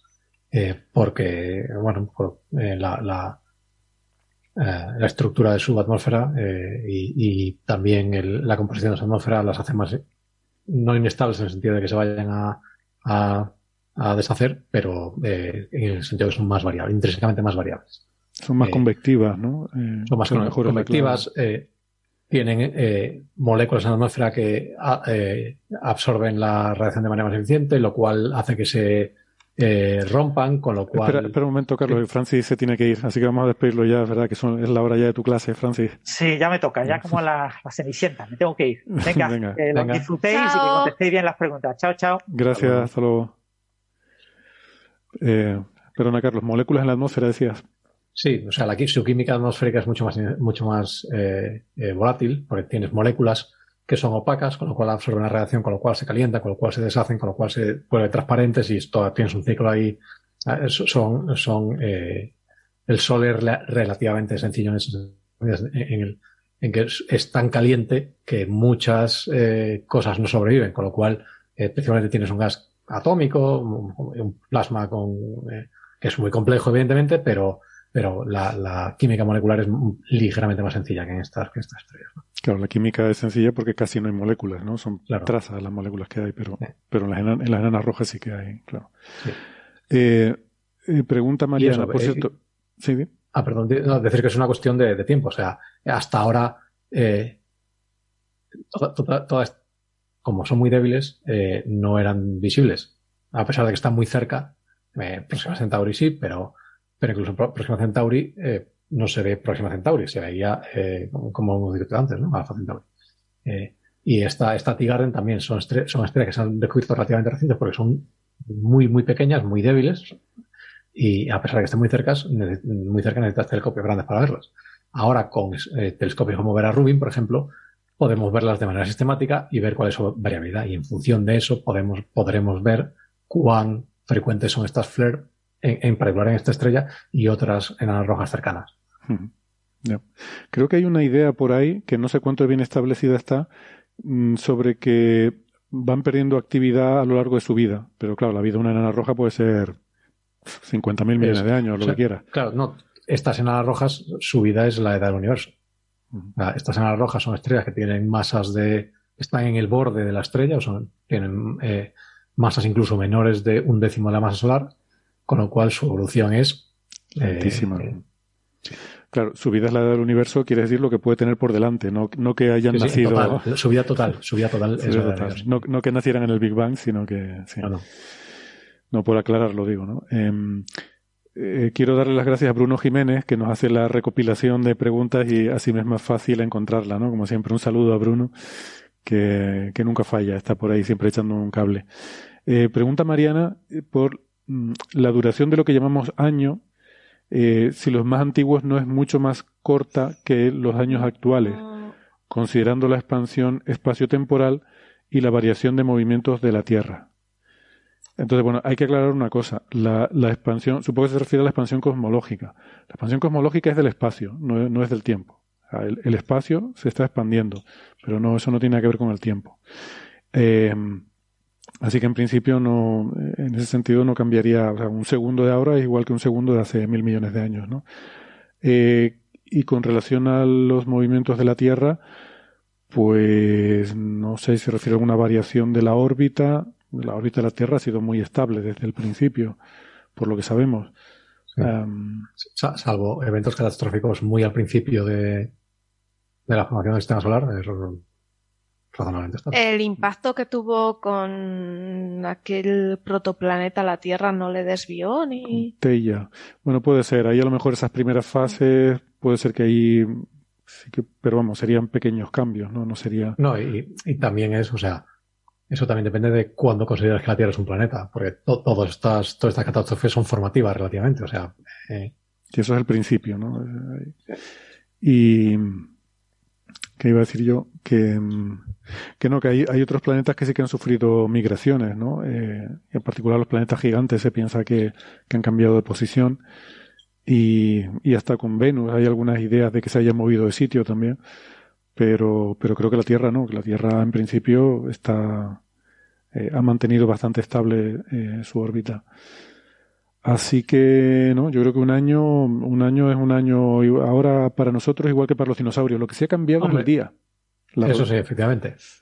El, el, día sí ha cambiado mucho porque la rotación de la Tierra se ha ido ralentizando. Hmm. Era, de hecho, eh, creo que cuando, cuando los dinosaurios, por ejemplo, era. ¿Cuánto era? Esto lo vi, lo vi hace poco. Eh, pues no sé si eran. Lo había mirado, no, no si eran 18 horas o algo así. Pero era, era más corto. Se ha ido ralentizando según la Luna se ha ido alejando también. Hay una transferencia de momento angular ahí entre la órbita de la Luna y la rotación de la Tierra. Por el... Teóricamente, al final, al final, dado suficiente tiempo, lo que pasa es que no llegará a ocurrir porque no hay suficiente tiempo, pero acabará eh, la Tierra en acoplamiento de mareas con el Sol eh, y con la Luna. O sea, la Tierra acabaría dando hmm. siempre la misma cara al Sol. Que siempre, que digo esa frase me, suena seguirlo con, la camisa nueva. y la Luna eh, girando en torno a la Tierra dándonos también la misma cara y, y a una órbita a una longitud tal que también le estuviéramos dando nosotros la misma cara a la Luna. Eh, que no sé exactamente cuál sería esa configuración de equilibrio, pero claro, tardaría tal barbaridad de tiempo en ocurrir eso. que ¿Nos has enseñado algo, Sara? Que me lo la tarjeta roja. Ah, la tarjeta roja, vale. Hombre, técnicamente, lo que pasa es que todos estos encuentros tienen, tienen influencias muy pequeñas, pero técnicamente tú puedes tener cuerpos del sistema solar que se acerquen mucho a la Tierra y se lleven parte del momento angular. Hmm. O sea, tú tienes un asteroide que entra en estas, en estas trayectorias de, de eh, Gravity Slingshot y cosas así, que se te llevan parte de tu momento angular y parte de tu momento y te pueden hacer viajar. Pero claro, la, la, diferencia de masas entre, entre asteroides y la Tierra es tan brutal que estos efectos son eh, probablemente eh, nulos. Sí, exactamente. Mira, por aquí también dicen que es naranja, o sea que no es solo mi monitor que esté mal calibrado, Sara. Es naranja, es naranja. Es naranja, ¿no? Vale. No, por un momento temí que tuviera mal calibrado el monitor. Bueno, pues nada, eh, yo creo que hasta aquí hemos llegado hoy. Sí, señor. Ha sido un placer. Muchas gracias, Carlos, Sara, también a Francis. Gracias a todos los oyentes por acompañarnos en un programa más. Nos vemos la semana que viene. Adiós. Venga. Chao. Hasta luego.